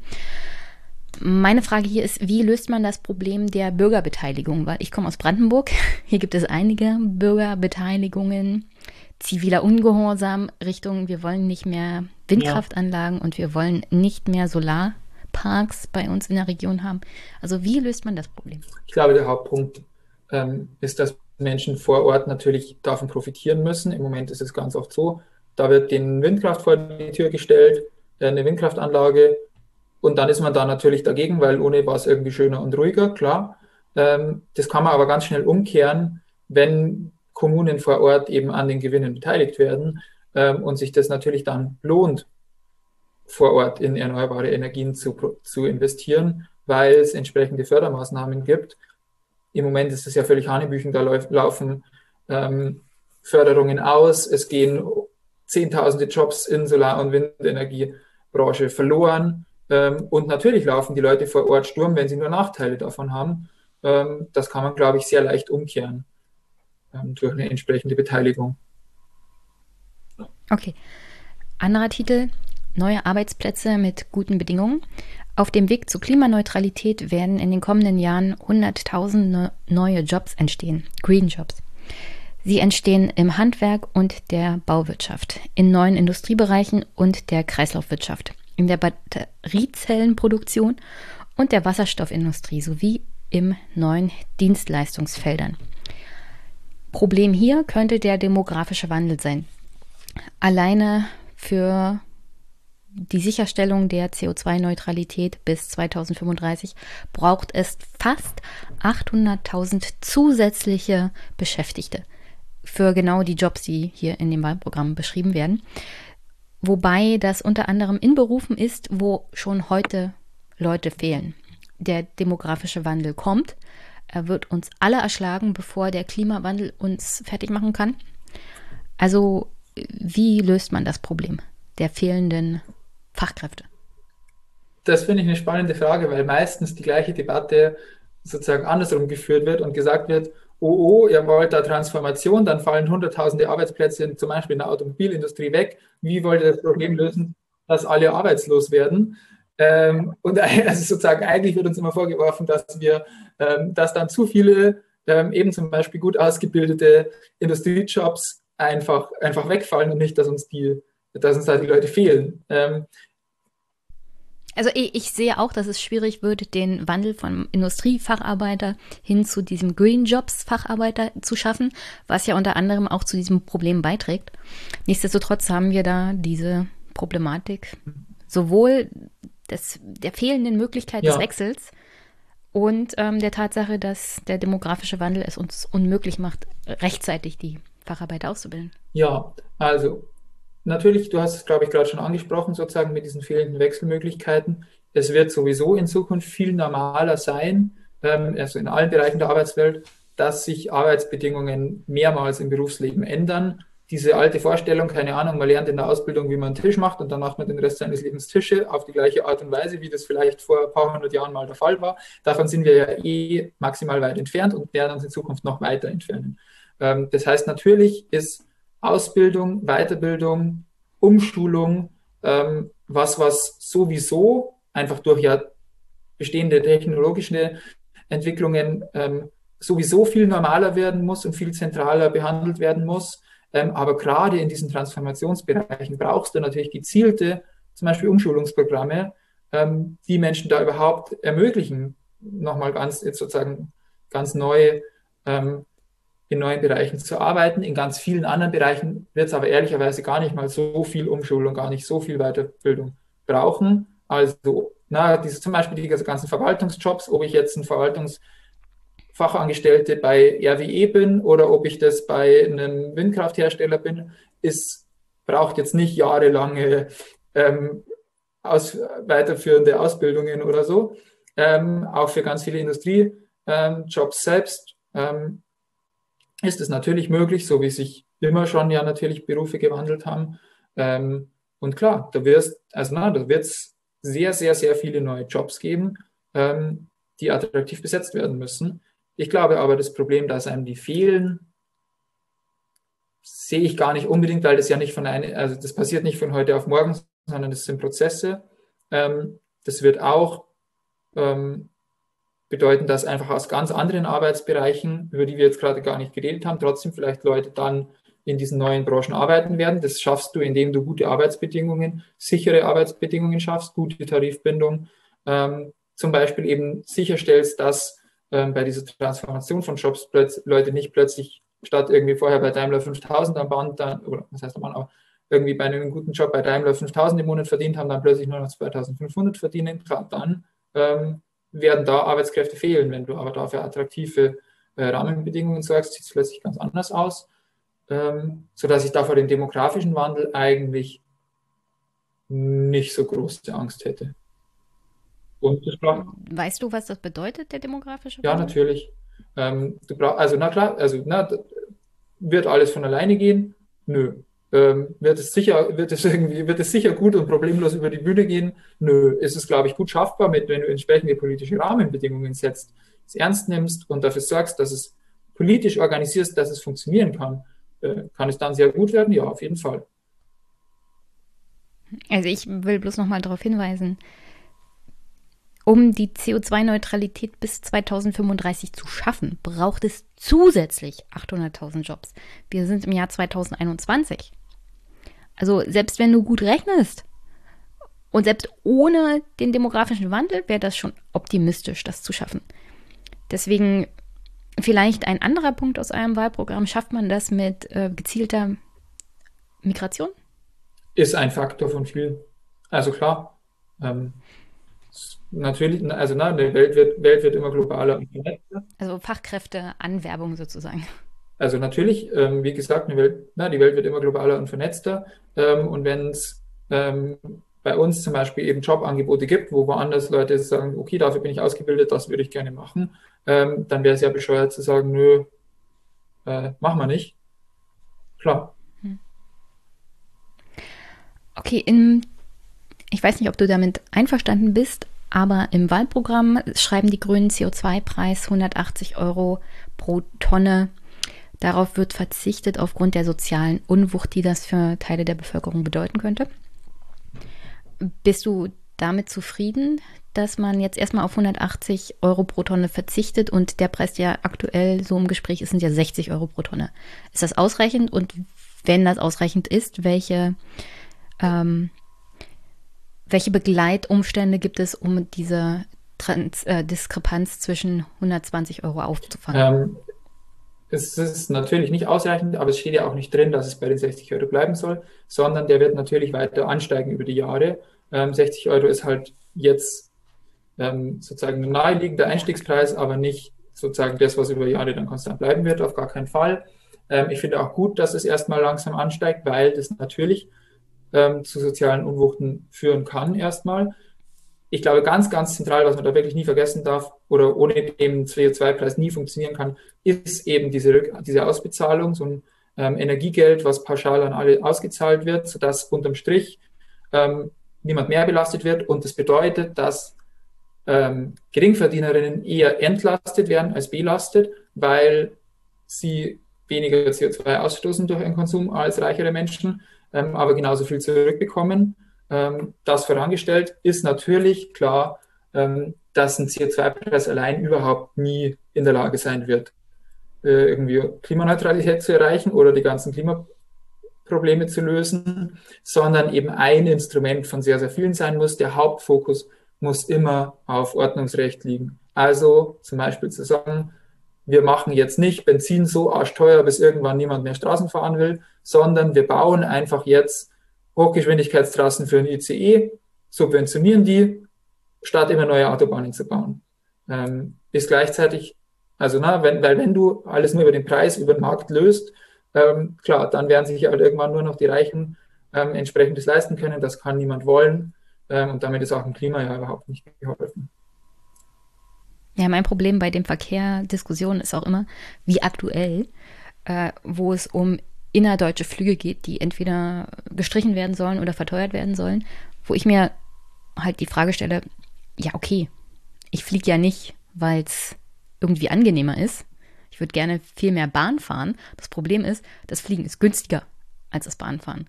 Und nur wenn das Fliegen wegfällt, habe ich ja noch nicht eine günstige Alternative. Genau. Und das, dieser Aspekt fehlt mir oft in der Berichterstattung zu diesen innerdeutschen Flügen. Also es wird immer bloß davon geredet, dass das halt äh, verteuert werden soll und dass das wegfallen soll. Das liegt halt hauptsächlich auch an der Berichterstattung. Und der Halbsatz, der mir dann sagt, wie das billiger wird, mit der Bahn zu fahren, weil das ist mein Problem, ähm, der kommt nie vor. Also wie kann man das Bahnfahren günstiger gestalten? Der Halbsatz mit dem günstigeren Bahnfahren ähm, steht auch tatsächlich noch nicht im, in dem Programmentwurf, den du hast, aber wird im Wahlprogramm drinstehen, weil äh, wir und auch andere entsprechende Änderungsanträge gestellt haben, die ähm, auch übernommen werden werden. Ähm, das heißt, genau, also, na, wie du gerade gesagt hast, klar brauchst du alternative Angebote, dass es überhaupt einen Zug gibt, der da fährt auf der Strecke und der auch schnell fährt auf dieser Strecke. Aber natürlich brauchst du auch entsprechend bezahlbare Tickets, mindestens für die, die einen knapperen Geldbeutel haben. Ähm, weil es natürlich keine Lösung ist zu sagen, cool, wir haben hier irgendwie 30 Euro Flüge, ähm, die machen wir entweder total teuer oder ersetzen die mit einem 130 Euro Bahnticket. Äh, das wird natürlich nicht funktionieren. Will auch niemand, ähm, wird bewusst so dargestellt, als wäre das sozusagen die grüne Lösung. Ähm, ist es nicht. Habe ich mir fast gedacht, nur wie gesagt, berichtet darüber wird immer nicht. Und das finde ich ärgerlich, weil das wirklich dann in der öffentlichen Debatte immer so ankommt, ah, die Grünen wollen also eine günstige Transportmöglichkeit wegstreichen. Und man bleibt dann auf den 130 Euro Bahnticket sitzen und weiß gar nicht, wo, wo willst du damit eigentlich hinfahren? Ja. Also einen Anschluss findet man zur Not noch irgendwo, das verlängert natürlich die Fahrzeit, aber das ist ja wirklich das absolute Minimum äh, an das man sich irgendwie noch anpassen kann. Das Problem sind halt wirklich die hohen, hohen Kosten mit der Bahn zu fahren. Und ich kann, also, ich bin zweimal, und ich fühle mich damit echt schlecht, zweimal innerdeutsch geflogen, weil es so verdammt günstig war. Ja. Also ich wäre da tatsächlich dann doch lieber drei Stunden mit der Bahn gefahren, aber das war viel, viel zu teuer. Ich werde nicht anfangen. Dreifaches, Dreifaches von meinem Flugticket. Ich werde nicht anfangen, dir auf ein schlechtes Gewissen einzureden, weil ist ja völlig nachvollziehbar. Also natürlich, solange es irgendwie ökonomisch unsinnig ist, sich ökologisch korrekt zu verhalten, werden das ganz viele Leute nicht machen und können auch ganz viele Leute nicht. Und ich werde der Letzte sein, der, der sich dann dafür noch schämt oder der dir dann noch Vorträge drüber hält, ähm, dass du aber bitte die Bahn nehmen sollst. Das ist die Aufgabe von Leuten, die Politik machen, dafür zu sorgen, dass es da günstige, attraktive Bahnangebote gibt. Solange das nicht passiert, verstehe ich jeden, der, der stattdessen fliegt, logisch. Und äh, ich hatte hier auch den Vorsitzenden der liberalen Jugend, ähm, äh, jungen Liberalen heißt das ja, in Deutschland. Und der meinte, das Problem lösen wir, indem wir privatisieren. Teilprivatisieren der Strecken. Ich kann dir sagen, da ich in einem Ort lebe, der sowohl die Deutsche Bahn hat als auch private Anbieter, am Preis hat sich nichts geändert. Du hast bloß zwei Anbieter. Das ist alles. Und die eine Strecke fährt noch nicht mal mehr mit der Bahn, sondern du hast bloß den Privaten, der diese Strecke noch überhaupt fährt. Das heißt, Ticketpreise werden sich nicht ändern. Also das ist auch keine Alternative. Ja, nee, hatten wir, also hatten wir ja vorher schon. Das ist generell keine Alternative zu sagen, ähm, die Verkehrsinfrastruktur muss sich, muss profitabel sein, muss, muss sich eben für zum Beispiel diese ähm, privaten Unternehmen, die da ähm, Strecken bedienen, muss sich rentieren, weil das natürlich ähm, dann immer dazu führt, dass sich zum Beispiel eben günstige Tickets nicht rentieren. Also gibt es keine günstigen Tickets, also sind wir wieder bei den Problemen, die wir gerade besprochen haben. Ja, natürlich. Also da würde ich sagen, stehe ich komplett am anderen Ende ähm, der Überzeugungen wie mein äh, Juli-Kollege. Die Privatisierungen, die es gab in den verschiedensten Bereichen, haben zu heftigen Preiskämpfen auf Kosten aller Beteiligten geführt ähm, und nicht dazu, dass öffentliche Interessen für alle befriedigt werden. Wenn das ein, ein Markt lösen soll, dann heißt es, dass es da Gewinner und Verlierer gibt und das können wir uns äh, die Frage der öffentlichen Daseinsvorsorge nicht leisten, dass Leute da einfach verlieren und dann Pech gehabt haben. Okay, dann zum Lobbying. Und zwar, wen schicken die Grünen in den nächsten Ausschuss für Landwirtschaft und Ernährung?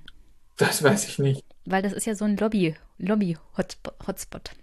Das kann ich dir noch nicht sagen, weil äh, ja noch gar nicht klar ist, wer überhaupt alles im Bundestag kommt. Das entscheidet ja noch eine Bundestagswahl. Und danach muss sich die Fraktion überlegen, wer in welche Ausschüsse geht. Das heißt, das ist eher eine Frage, die Richtung Jahresende beantwortet wird und nicht jetzt. Wird man darauf aufpassen, dass das Leute vom Fach sind oder überlässt man den Ausschuss wieder der CDU und ihren Lobby-Experten? Na, auch jetzt sind ja schon Leute von, ähm, kluge Leute von den Grünen in diesem Ausschuss.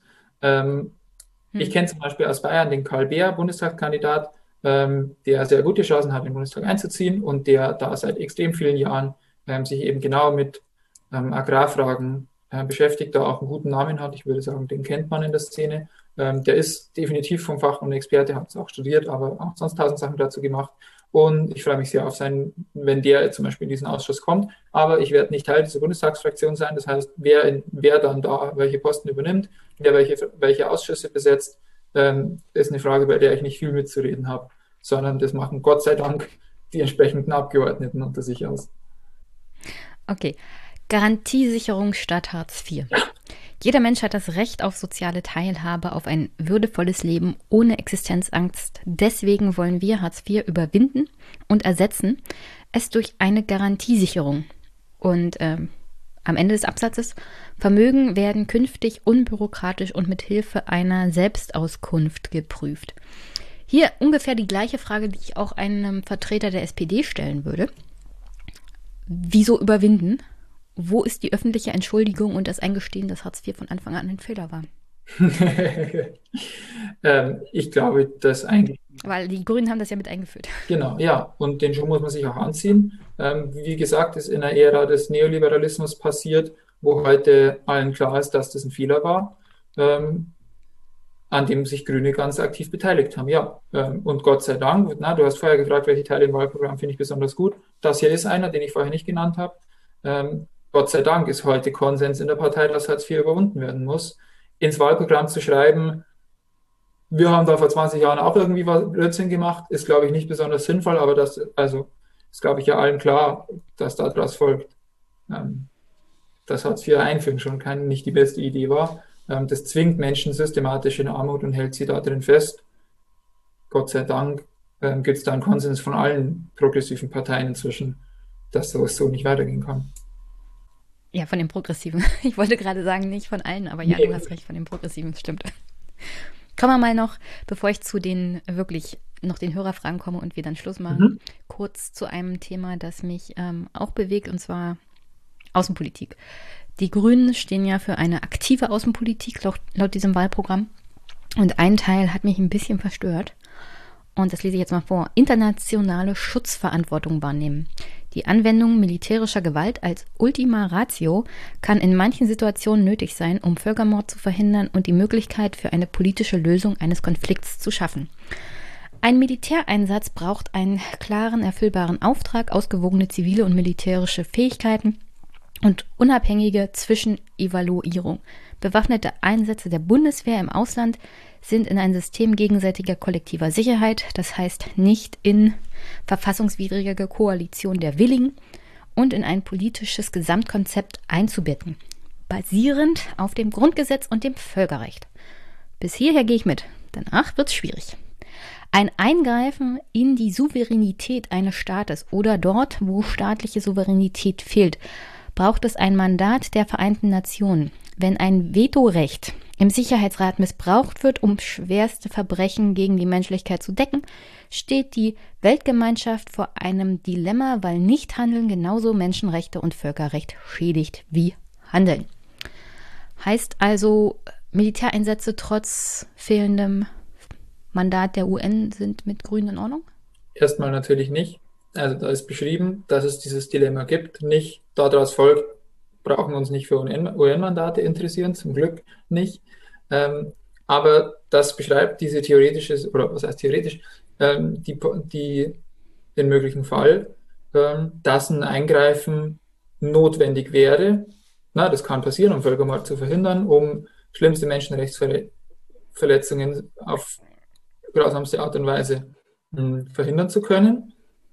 Und was machst du, wenn das jetzt zum Beispiel passiert? Na, nimm, nimm Syrien, seit vielen Jahren grausamer Bürgerkrieg, Hunderttausende Tote. Da ähm, wird zum Beispiel angenommen, na, die Situation eskaliert dann auch krasser, als, als es in den letzten Jahren schon passiert ist. Ähm, Assad lässt systematisch, keine Ahnung, eine ganze Stadt mit äh, Giftgas bombardieren und ähm, es steht zu befürchten, dass da Hunderttausende Zivilistinnen sterben.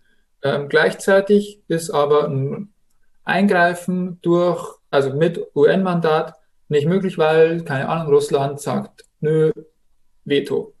Obwohl allen klar ist, man müsste. Dann hast du ein Dilemma. Und das ist da richtig beschrieben. Hm. Oder die Türkei in Nordsyrien und die USA legen ein Veto ein. Ich habe nur ein Beispiel jetzt ausgeführt. So ich will jetzt nicht, ähm, ich glaub, also ich will jetzt nicht ewig über die Situation in Syrien diskutieren.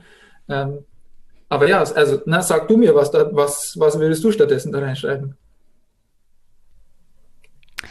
Also ich würde ja so generell die Bundeswehr nicht in Kriegseinsätze schicken. Ja, also generell sind wir da völlig bei.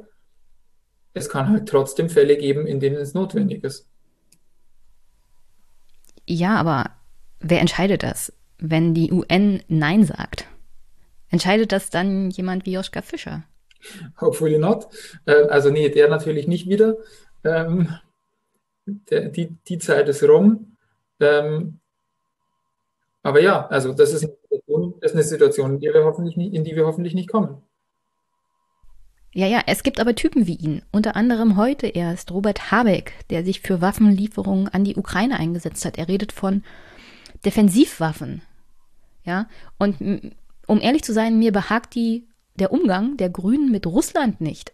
Ich will nicht Russland verteidigen, das ist ein, ein zutiefst autokratischer, antidemokratischer Staat, vor allem unter Putin.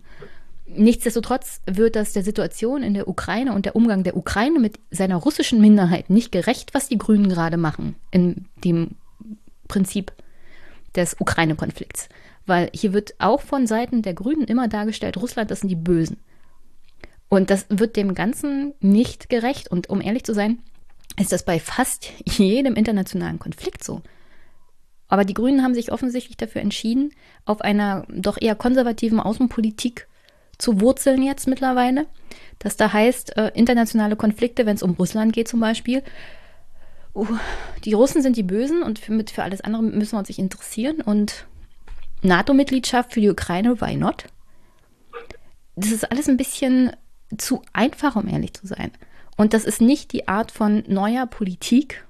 Also innenpolitisch kann man viel diskutieren, aber außenpolitisch ist das eine reine Fortsetzung der Merkel-Jahre. Und das ist nicht der Aufbruch, den ich mir so wünschen würde. Also man muss die Bevölkerung nicht für dumm verkaufen. Und diese einfachen Antworten in einer globalen Welt, ist für dumm verkaufen, um ehrlich zu sein. Ich glaube, jetzt machst du dir es auch ein bisschen zu einfach.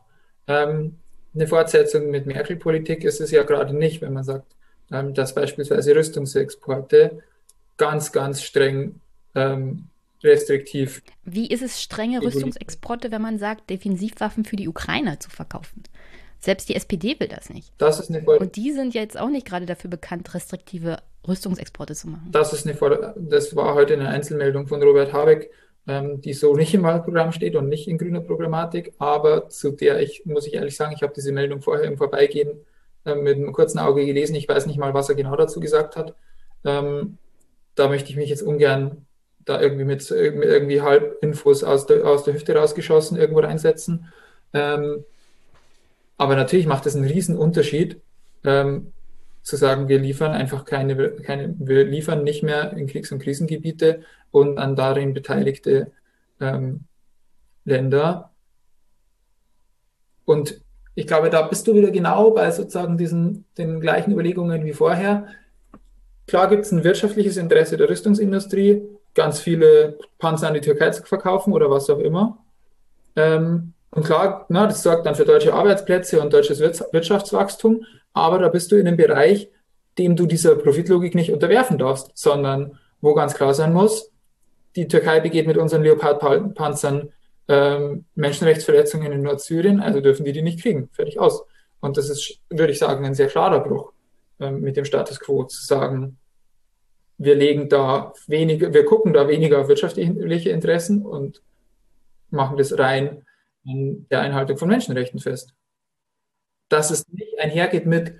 Wird man, wird man sich dazu 100 Prozent dran halten, weil die Ukraine ist auch ein Krisengebiet und Waffen in, an Länder zu verkaufen, die in einem Krisen- und Kriegsgebiet sind.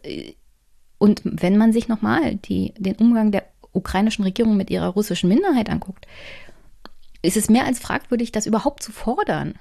Wie gesagt, ich, also ich würde diesen, diese Ukraine-Forderungen heute gern ausklammern, weil ich da wirklich vorher nur so eine schnelle Meldung gesehen habe. Es gab in diesem Wahlkampf so viele schnelle Meldungen von Leuten, wo Zitate anders dargestellt wurden, wo Leute doch was anderes gefordert haben. Ich, ich würde da gern sozusagen erstmal selber wissen, wovon ich rede, bevor ich ähm, öffentlich drüber rede. Und die Frage da von diesem Ukraine-Konflikt heute da gern raushalten, hat, glaube ich, auch nicht so viel zu tun mit Grundsatzprogrammen und grundsätzlichen ähm, Überlegungen, ähm, sondern ist jetzt da eine, genau heute so eine Einzelmeldung von Robert Habeck gewesen, wo ich gern selber erstmal klar hätte, sozusagen, was er gesagt hat, in welchem Kontext ähm, und worum es ihm da ging, bevor ich das öffentlich kommentiere. Okay, dann die Hörerfragen. Äh, Seth at Economics Ethics. Blick zu den Grünen nach Österreich. Wie schätzt du das grüne Koalitionswirken dort ein? Und was sollte es und wird es mit den Grünen in der Unionskoalition in Deutschland nicht geben? Also in Klammern, wo legen rote Linien, deren Überschreitung und die grüne Jugend massiv mobilisieren würde? Ja. Also wir haben es ja leicht angerissen, aber ja. vielleicht kannst du noch ein bisschen. Zur grundsätzlichen Bewertung, wie, mit, äh, wie die Koalition in Österreich aussieht, haben wir vorher schon recht ausführlich, glaube ich, geredet. Ähm, ich glaube, das darf kein Vorbild sein ähm, für eine Bundesregierung und ist es zum Glück auch bei keinen Grünen so. Ähm, was sind rote Linien mit der Union? Ich glaube, man muss sich halt bewusst machen, dass man grundsätzlich in eine völlig andere politische Richtung will. Also es nicht um einzelne ähm, an einzelnen Sachfragen dann scheitern wird, sondern dass man eine völlig unterschiedliche Vorstellung davon hat, wo es überhaupt hingehen soll. Wir haben jetzt vorher über ganz viele solche Punkte geredet. All die Krisen, die wir gerade haben, sind ja eine Konsequenz aus 16 Jahren Merkel und da zu sagen, wir lösen all diese Krisen, indem wir einfach weitermachen wie bisher, wird nicht funktionieren. Deswegen ist da unsere Position sehr einfach. Ähm, eine Koalition mit der Union wird eben all diese Aufgaben nicht angehen können und ist deswegen, ähm, deswegen muss das Ziel sein, dass die Union eben in die Opposition geht und man eine progressive Regierung gegen die Union auf die Beine stellt. Und das ist auch die Position der Grünen Jugend, also ganz klar. Ah, Tobi, Schwarze 0 FM. Wie siehst du die aktuelle Kampagne gegen Frau Baerbock und Klimaschutzgruppierungen seitens CDU-CSU, insbesondere mit dem Blick darauf, dass die Union und die Grünen wahrscheinlich im Oktober zusammen an einem Tisch sitzen und einen Koalitionsvertrag besprechen werden? Ja, also wir werden alles tun, damit sozusagen das im Herbst nicht notwendig ist, eben mit der Union zu koalieren, wie gesagt. Ähm, ich glaube, dass es, also es wirklich, es erschreckt mich auch, wie niveaulos gerade dieser Wahlkampf gemacht wird, wie schamlos da wirklich alles verdreht wird und die absurdesten Sachen rausgezogen werden und verdreht werden. Ähm, das zeigt mir aber, dass die Union da ziemlich panisch ist und, und gecheckt hat, dass nicht sichergestellt ist, dass sie im Herbst einfach wie bisher weiter regieren werden, sondern dass es eben eine Alternative gibt. Das macht denen einfach gerade Panik. Und das kann man gerade beobachten. Und das ist ganz schlecht gerade für den politischen Diskurs. Das ist kein guter Wahlkampf, der da gerade von der Seite geführt wird. Ähm, aber es zeigt uns eben, dass auch die uns ernst nehmen inzwischen.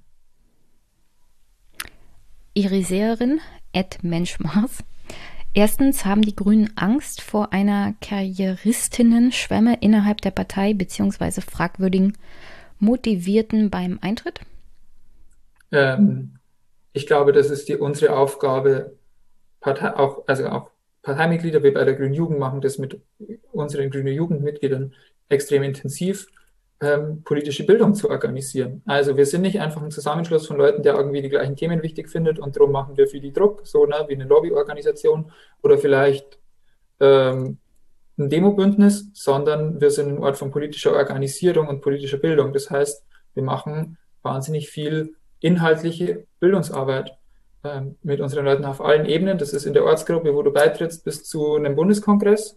Ähm, und es wird definitiv gerade im nächsten Jahr extrem wichtig und in den nächsten Monaten, weil es sicher Menschen auch ähm, nicht nur aus großer Überzeugung, sondern auch, weil sie sehen, aha, jetzt sind die Grünen an der Macht, da kann man jetzt was werden. Es wird diese Menschen sicherlich geben. Ich glaube aber, ich habe da gar keine große Angst davor, weil es eben auch die eben auf einen ähm, sehr gut organisierten, ähm, sehr gut sehr gut organisierte Jugendorganisation oder eben auch eine Partei treffen, ähm, die sehr genau wissen, was sie wollen und wieso. Also was sie inhaltlich wollen und wieso, ja. Zweitens, warum die Enthaltung bei Uploadfilter? Ähm, ich bin nicht der große ähm, Experte in dem Thema, muss ich leider voraus, voranstellen.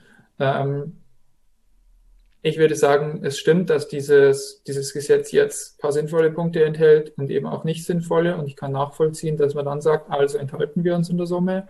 Ähm, daher kam das auch. Ähm, ich würde trotzdem sagen, na, das hat man jetzt bei mehreren Abstimmungen auch im, im Bundestag. Ähm, wenn da ein Gesetz vorgelegt wird, das ich nicht gut finde, dann muss ich mich nicht enthalten, sondern dann kann ich das auch ablehnen, auch wenn es sinnvolle Punkte enthält. Hm. Das hat man bei den Grünen seit einigen Wochen und Monaten feststellen können, dass sehr viele Enthaltungen sind. Ja. Und das ist mir auch negativ aufgefallen. Erstaunlicherweise gibt es dann Zustimmung zu Bundeswehreinsätzen. Drittens werden Paragraph 218 und 219 StGB innerhalb der ersten 100 Tage abgeschafft. Also die ersten 100 Tage jetzt irgendwie orientiert an der Sache, die es in den USA gibt. Aber das geht so eher in die Richtung, ich hatte mit der Fragestellerin äh, kommuniziert, wie schnell wird das abgeschafft? Ähm, Wenn es nach uns geht, sehr schnell. Hängt, wie gesagt, immer alles eben von Koalitionspartnerinnen ab. Wenn ähm, am Schluss ein Bündnis mit der Union rauskommt, dann wird es vermutlich nicht einfach schnell am Anfang als Sofortprojekt abgeräumt werden. Ähm, aber wieder deswegen, und das ist ja, na, das ist ja nicht Schicksal, ob das im Herbst dann passiert oder nicht, sondern das ist halt jetzt die Aufgabe von uns allen zu verhindern, dass es eben dazu kommt ähm, sondern dass man die Regierung auf die Beine stellen kann, die beispielsweise sich sehr einig ist, dass man die Paragraphen 218 und 219 sehr schnell abschaffen muss. Und dann kann es auch schnell gehen. Okay. Ich weiß nicht ganz genau, was das für ein Twitter-Account ist. Äh, Schwangeren helfen, Abtreibungsgründe anprangern. Ich musste die entblocken, damit ich die Fragen lesen konnte. Okay. Ich lese mal vor und du kannst entscheiden, ob du darauf antwortest oder nicht. Akzeptierst du, dass ungeborene Menschenwürde Lebensrecht gemäß Grundgesetz haben? Falls ja, wie ist weg mit 218 damit vereinbar? Bis zu welcher Schwangerschaftswoche Past Conception, nehme ich an, sollen die Abkürzungen heißen, soll Abtreibung grundsätzlich straffrei sein? Falls nein, sind Grüne Verfassungsfeinde. ich möchte hiermit klarstellen, dass ich so und so für ein Abtreibungsgesetz bin, das der DDR entspricht und wir nur Blödsinn in diesem, in diesem Punkt von der westdeutschen Seite bekommen haben. Deswegen kann ich das nicht verstehen, dass wir uns da zurückentwickelt haben in unserem Teil der Welt. Ja, da bin ich ganz bei dir. Ich habe jetzt nicht so Lust auf diese ganzen, ähm, auf diese, auf die, ne, diese ganzen an, als Fragen getarnten Anschuldigungen von dem Account da.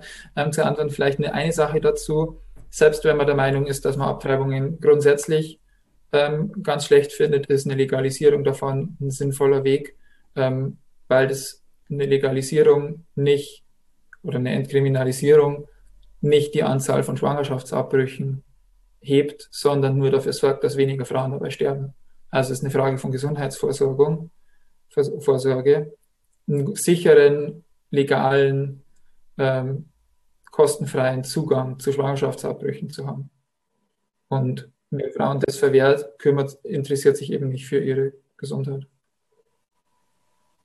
Ja, ich, ich glaube, in Deutschland gibt es nicht statistisch festgelegte Zahlen, wie viele Frauen bei illegalen Abtreibungen sterben.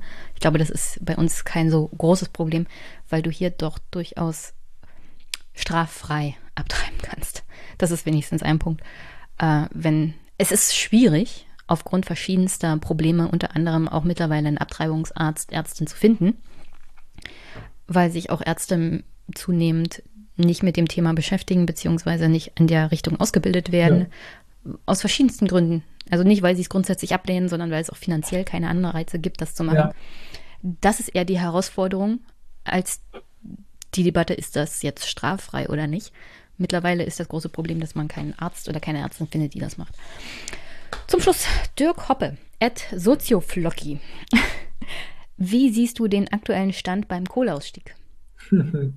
Äh, das ist ein schönes Thema zum Abschluss. Ja, die guten Fragen kommen zum Schluss, damit ja. er mit guter Laune hier weg ist. Also, ich finde es spannend, sich nochmal anzugucken, wie die Debatte vor fünf, sechs, sieben Jahren stand. Da war das eine hirngespinstige, äh, linksradikale, unrealistische Idee, zu sagen, wir brauchen einen schnellen Kohleausstieg innerhalb weniger Jahre.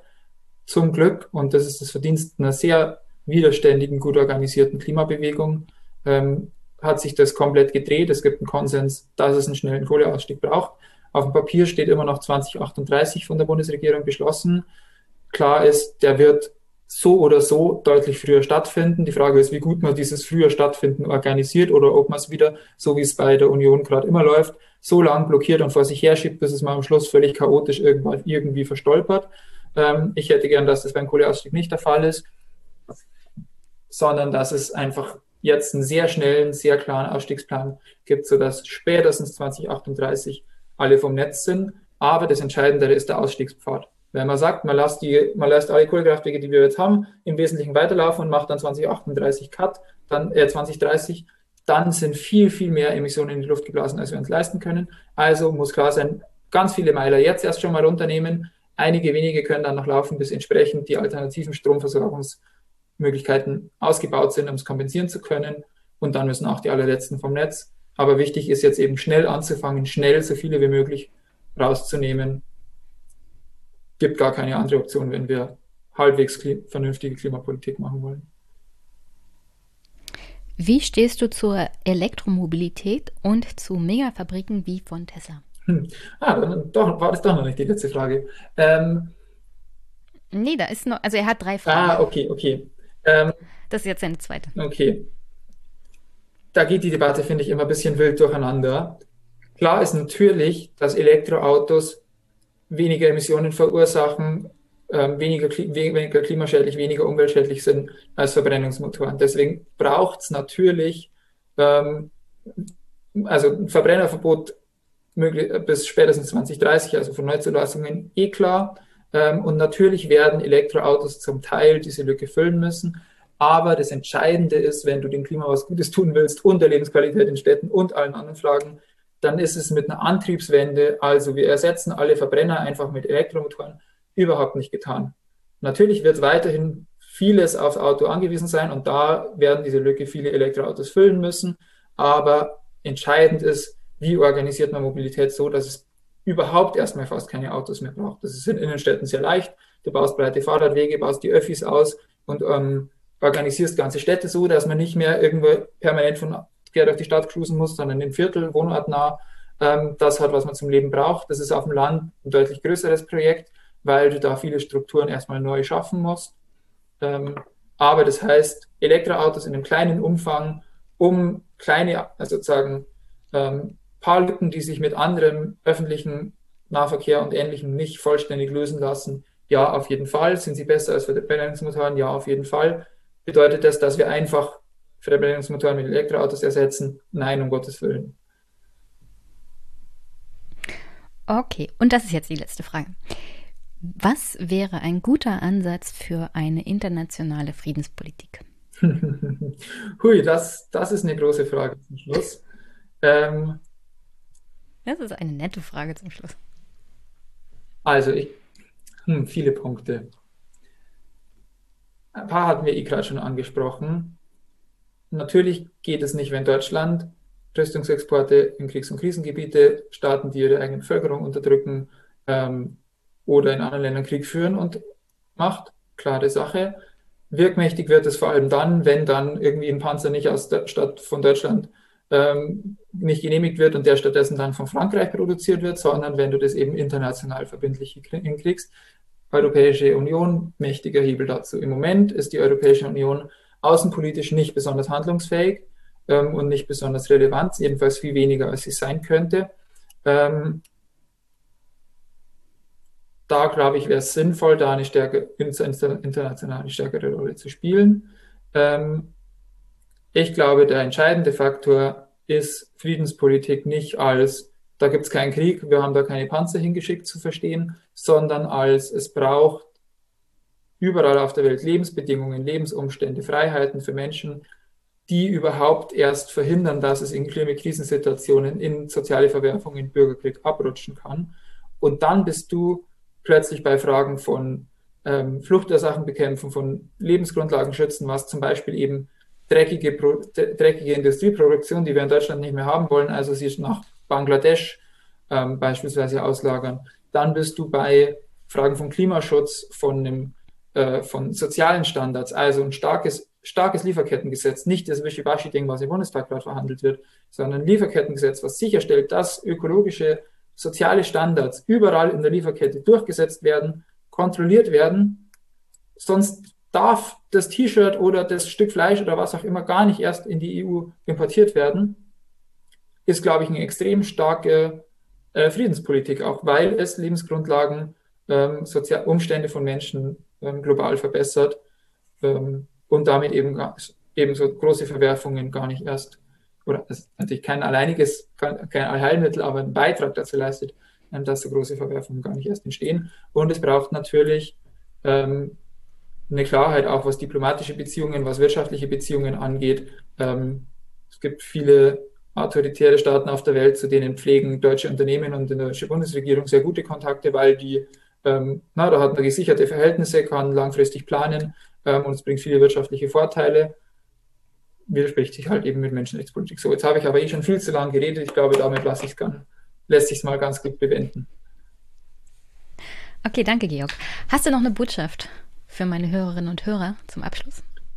Äh, yes, wobei ich den Teil aber schon angesprochen habe vorher. Und zwar lautet die, egal über welches Thema ihr euch gerade am meisten Gedanken macht, egal was sozusagen, was euch umtreibt, was die Ungerechtigkeit schlechthin für euch ist, Lasst euch nicht einreden, dass ihr das selbst ändern könnt, indem ihr sozusagen anders konsumiert. Wenn ihr, keine Ahnung, schlimm findet, wie in Bangladesch T-Shirts produziert werden, dann ist die Lösung, äh, nur noch Fairtrade-T-Shirts zu kaufen. Das sind Scheinlösungen, die einem bewusst eingeredet wurden über Jahrzehnte, um keine systemischen Fragen zu stellen, um eben nicht zum Beispiel über ein Lieferkettengesetz diskutieren zu müssen, um bei dem Beispiel zu bleiben. Das heißt, was es eben braucht, ist Einmischung eine politische Einmischung von uns allen, egal ob es ist, eine Demo mit, zu einer Demo mitgehen oder die mitorganisieren oder entsprechend seine eigene Social Media Reichweite beispielsweise zu nutzen oder sich fest in irgendwelchen Bündnissen ähm, oder Parteien, NGOs, wo auch immer zu organisieren. Aber wer was ändern will, muss eben sich mit anderen zusammenschließen ähm, und darf sich nicht so vereinzeln lassen. Dann haben wir gleichzeitig auch gleich eine viel stärkere Macht, was zu verändern. Das wäre, okay. glaube ich, wäre, glaube ich, Dann... Schluss. Jetzt habe ich dir schon wieder ins Wort geredet. Trotzdem, danke, ähm, dass du heute hier warst, dir so viel Zeit genommen hast. Du musstest einige Sticheleien ertragen, aber ich denke mal, du hast das mit Humor genommen. Auf jeden Fall. Ja, sehr gut. Okay. Cool. Dann, ich freue mich, wenn du mal wiederkommst. Vielleicht können wir dann über die Koalitionsverhandlungen mit der Union reden. Und dann kannst du dann schimpfen ohne Ende. Ich hoffe, wenn ich wiederkomme, reden wir darüber, welche geilen Projekte ähm, eine linke Regierung alles schon angegangen ist und welche noch folgen werden. Und ich werde die nächsten Monate damit verbinden, das möglich zu machen. Dann kannst du auf alle Fälle wiederkommen. Ja. Auf die eine oder andere Weise. Okay, dann wir sehen und hören uns. Bis bald. Tschüss. Ciao, mach's gut. Danke dir.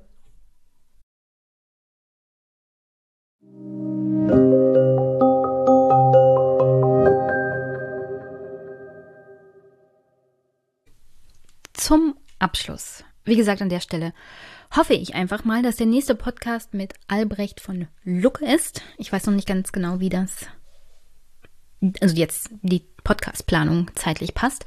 Wenn nicht, habe ich ja noch jede Menge Aufnahmen, die ich tatsächlich noch nicht verarbeitet habe, die aber spektakulär sind.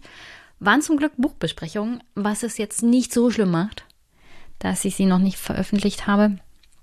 Also da kamen keine aktuellen Themen großartig vor, die, wenn ihr es dann später hört, irgendwie was verpasst hätten oder so. Deswegen ist das nicht ganz so schlimm. Ich ärgere mich natürlich schon ein bisschen, dass ich die tollen Buchbesprechungen noch nicht veröffentlichen konnte. Aber wie ihr wisst, manchmal kommt einfach so viel dazwischen. Politik ist irgendwie immer was los und immer was Neues. Jedenfalls kommt es einem so vor. Aber vielleicht wäre ja auch eine Politikpause mal gut. Wir sind alle Politik übersättigt, nehme ich ganz stark an. Vielleicht ist es dann ganz gut, im Juli dann tatsächlich mal Podcast-Pause zu machen. Ich mache da tatsächlich auch gleichzeitig Urlaub. Total schräg. Und ich habe mir fest vorgenommen, wenig Social Media. Das hat ja dieses Wochenende ganz gut geklappt. Erstaunlich, dass ich unter der Woche mehr auf Twitter und Co. bin als am Wochenende. Wer weiß. Das muss man dann auch mal in den Urlaub so mitnehmen. Nicht, nicht akut dran denken, weil dann geht man definitiv was ans Handy. Aber einfach mal entspannt Urlaub machen, ohne Politik und ohne Social Media. Das tut auch der Seele, glaube ich, ganz gut. Sonst an der Stelle, wie immer, hoffe ich, wünsche ich euch einen wunder wunderschönen Start in die Woche und in den Montag. Wenn ihr den Podcast unterstützen wollt, könnt ihr das tun, indem ihr ihn nett bewertet beim Podcatcher eurer Wahl, ihn teilt, weiterempfehlt, mir Feedback gebt, Geht übrigens auch audiomäßig, indem ihr an die E-Mail-Adresse einen Audioclip schickt. Sonst könnt ihr natürlich auch Kommentare schreiben auf der Podcast-Homepage. Und Unterstützung geht natürlich auch finanziell, hatte ich ja vorhin schon erwähnt. Überweisen, Steady, PayPal, Wunschliste, wo sehr viele Bücher drauf sind. Und ja, das ist es dann im Großen und Ganzen. Sonst an dieser Stelle nochmal Habt einen wunderschönen Start in die Woche, in den Montag. Wir hören uns. Bis bald und bleibt gesund.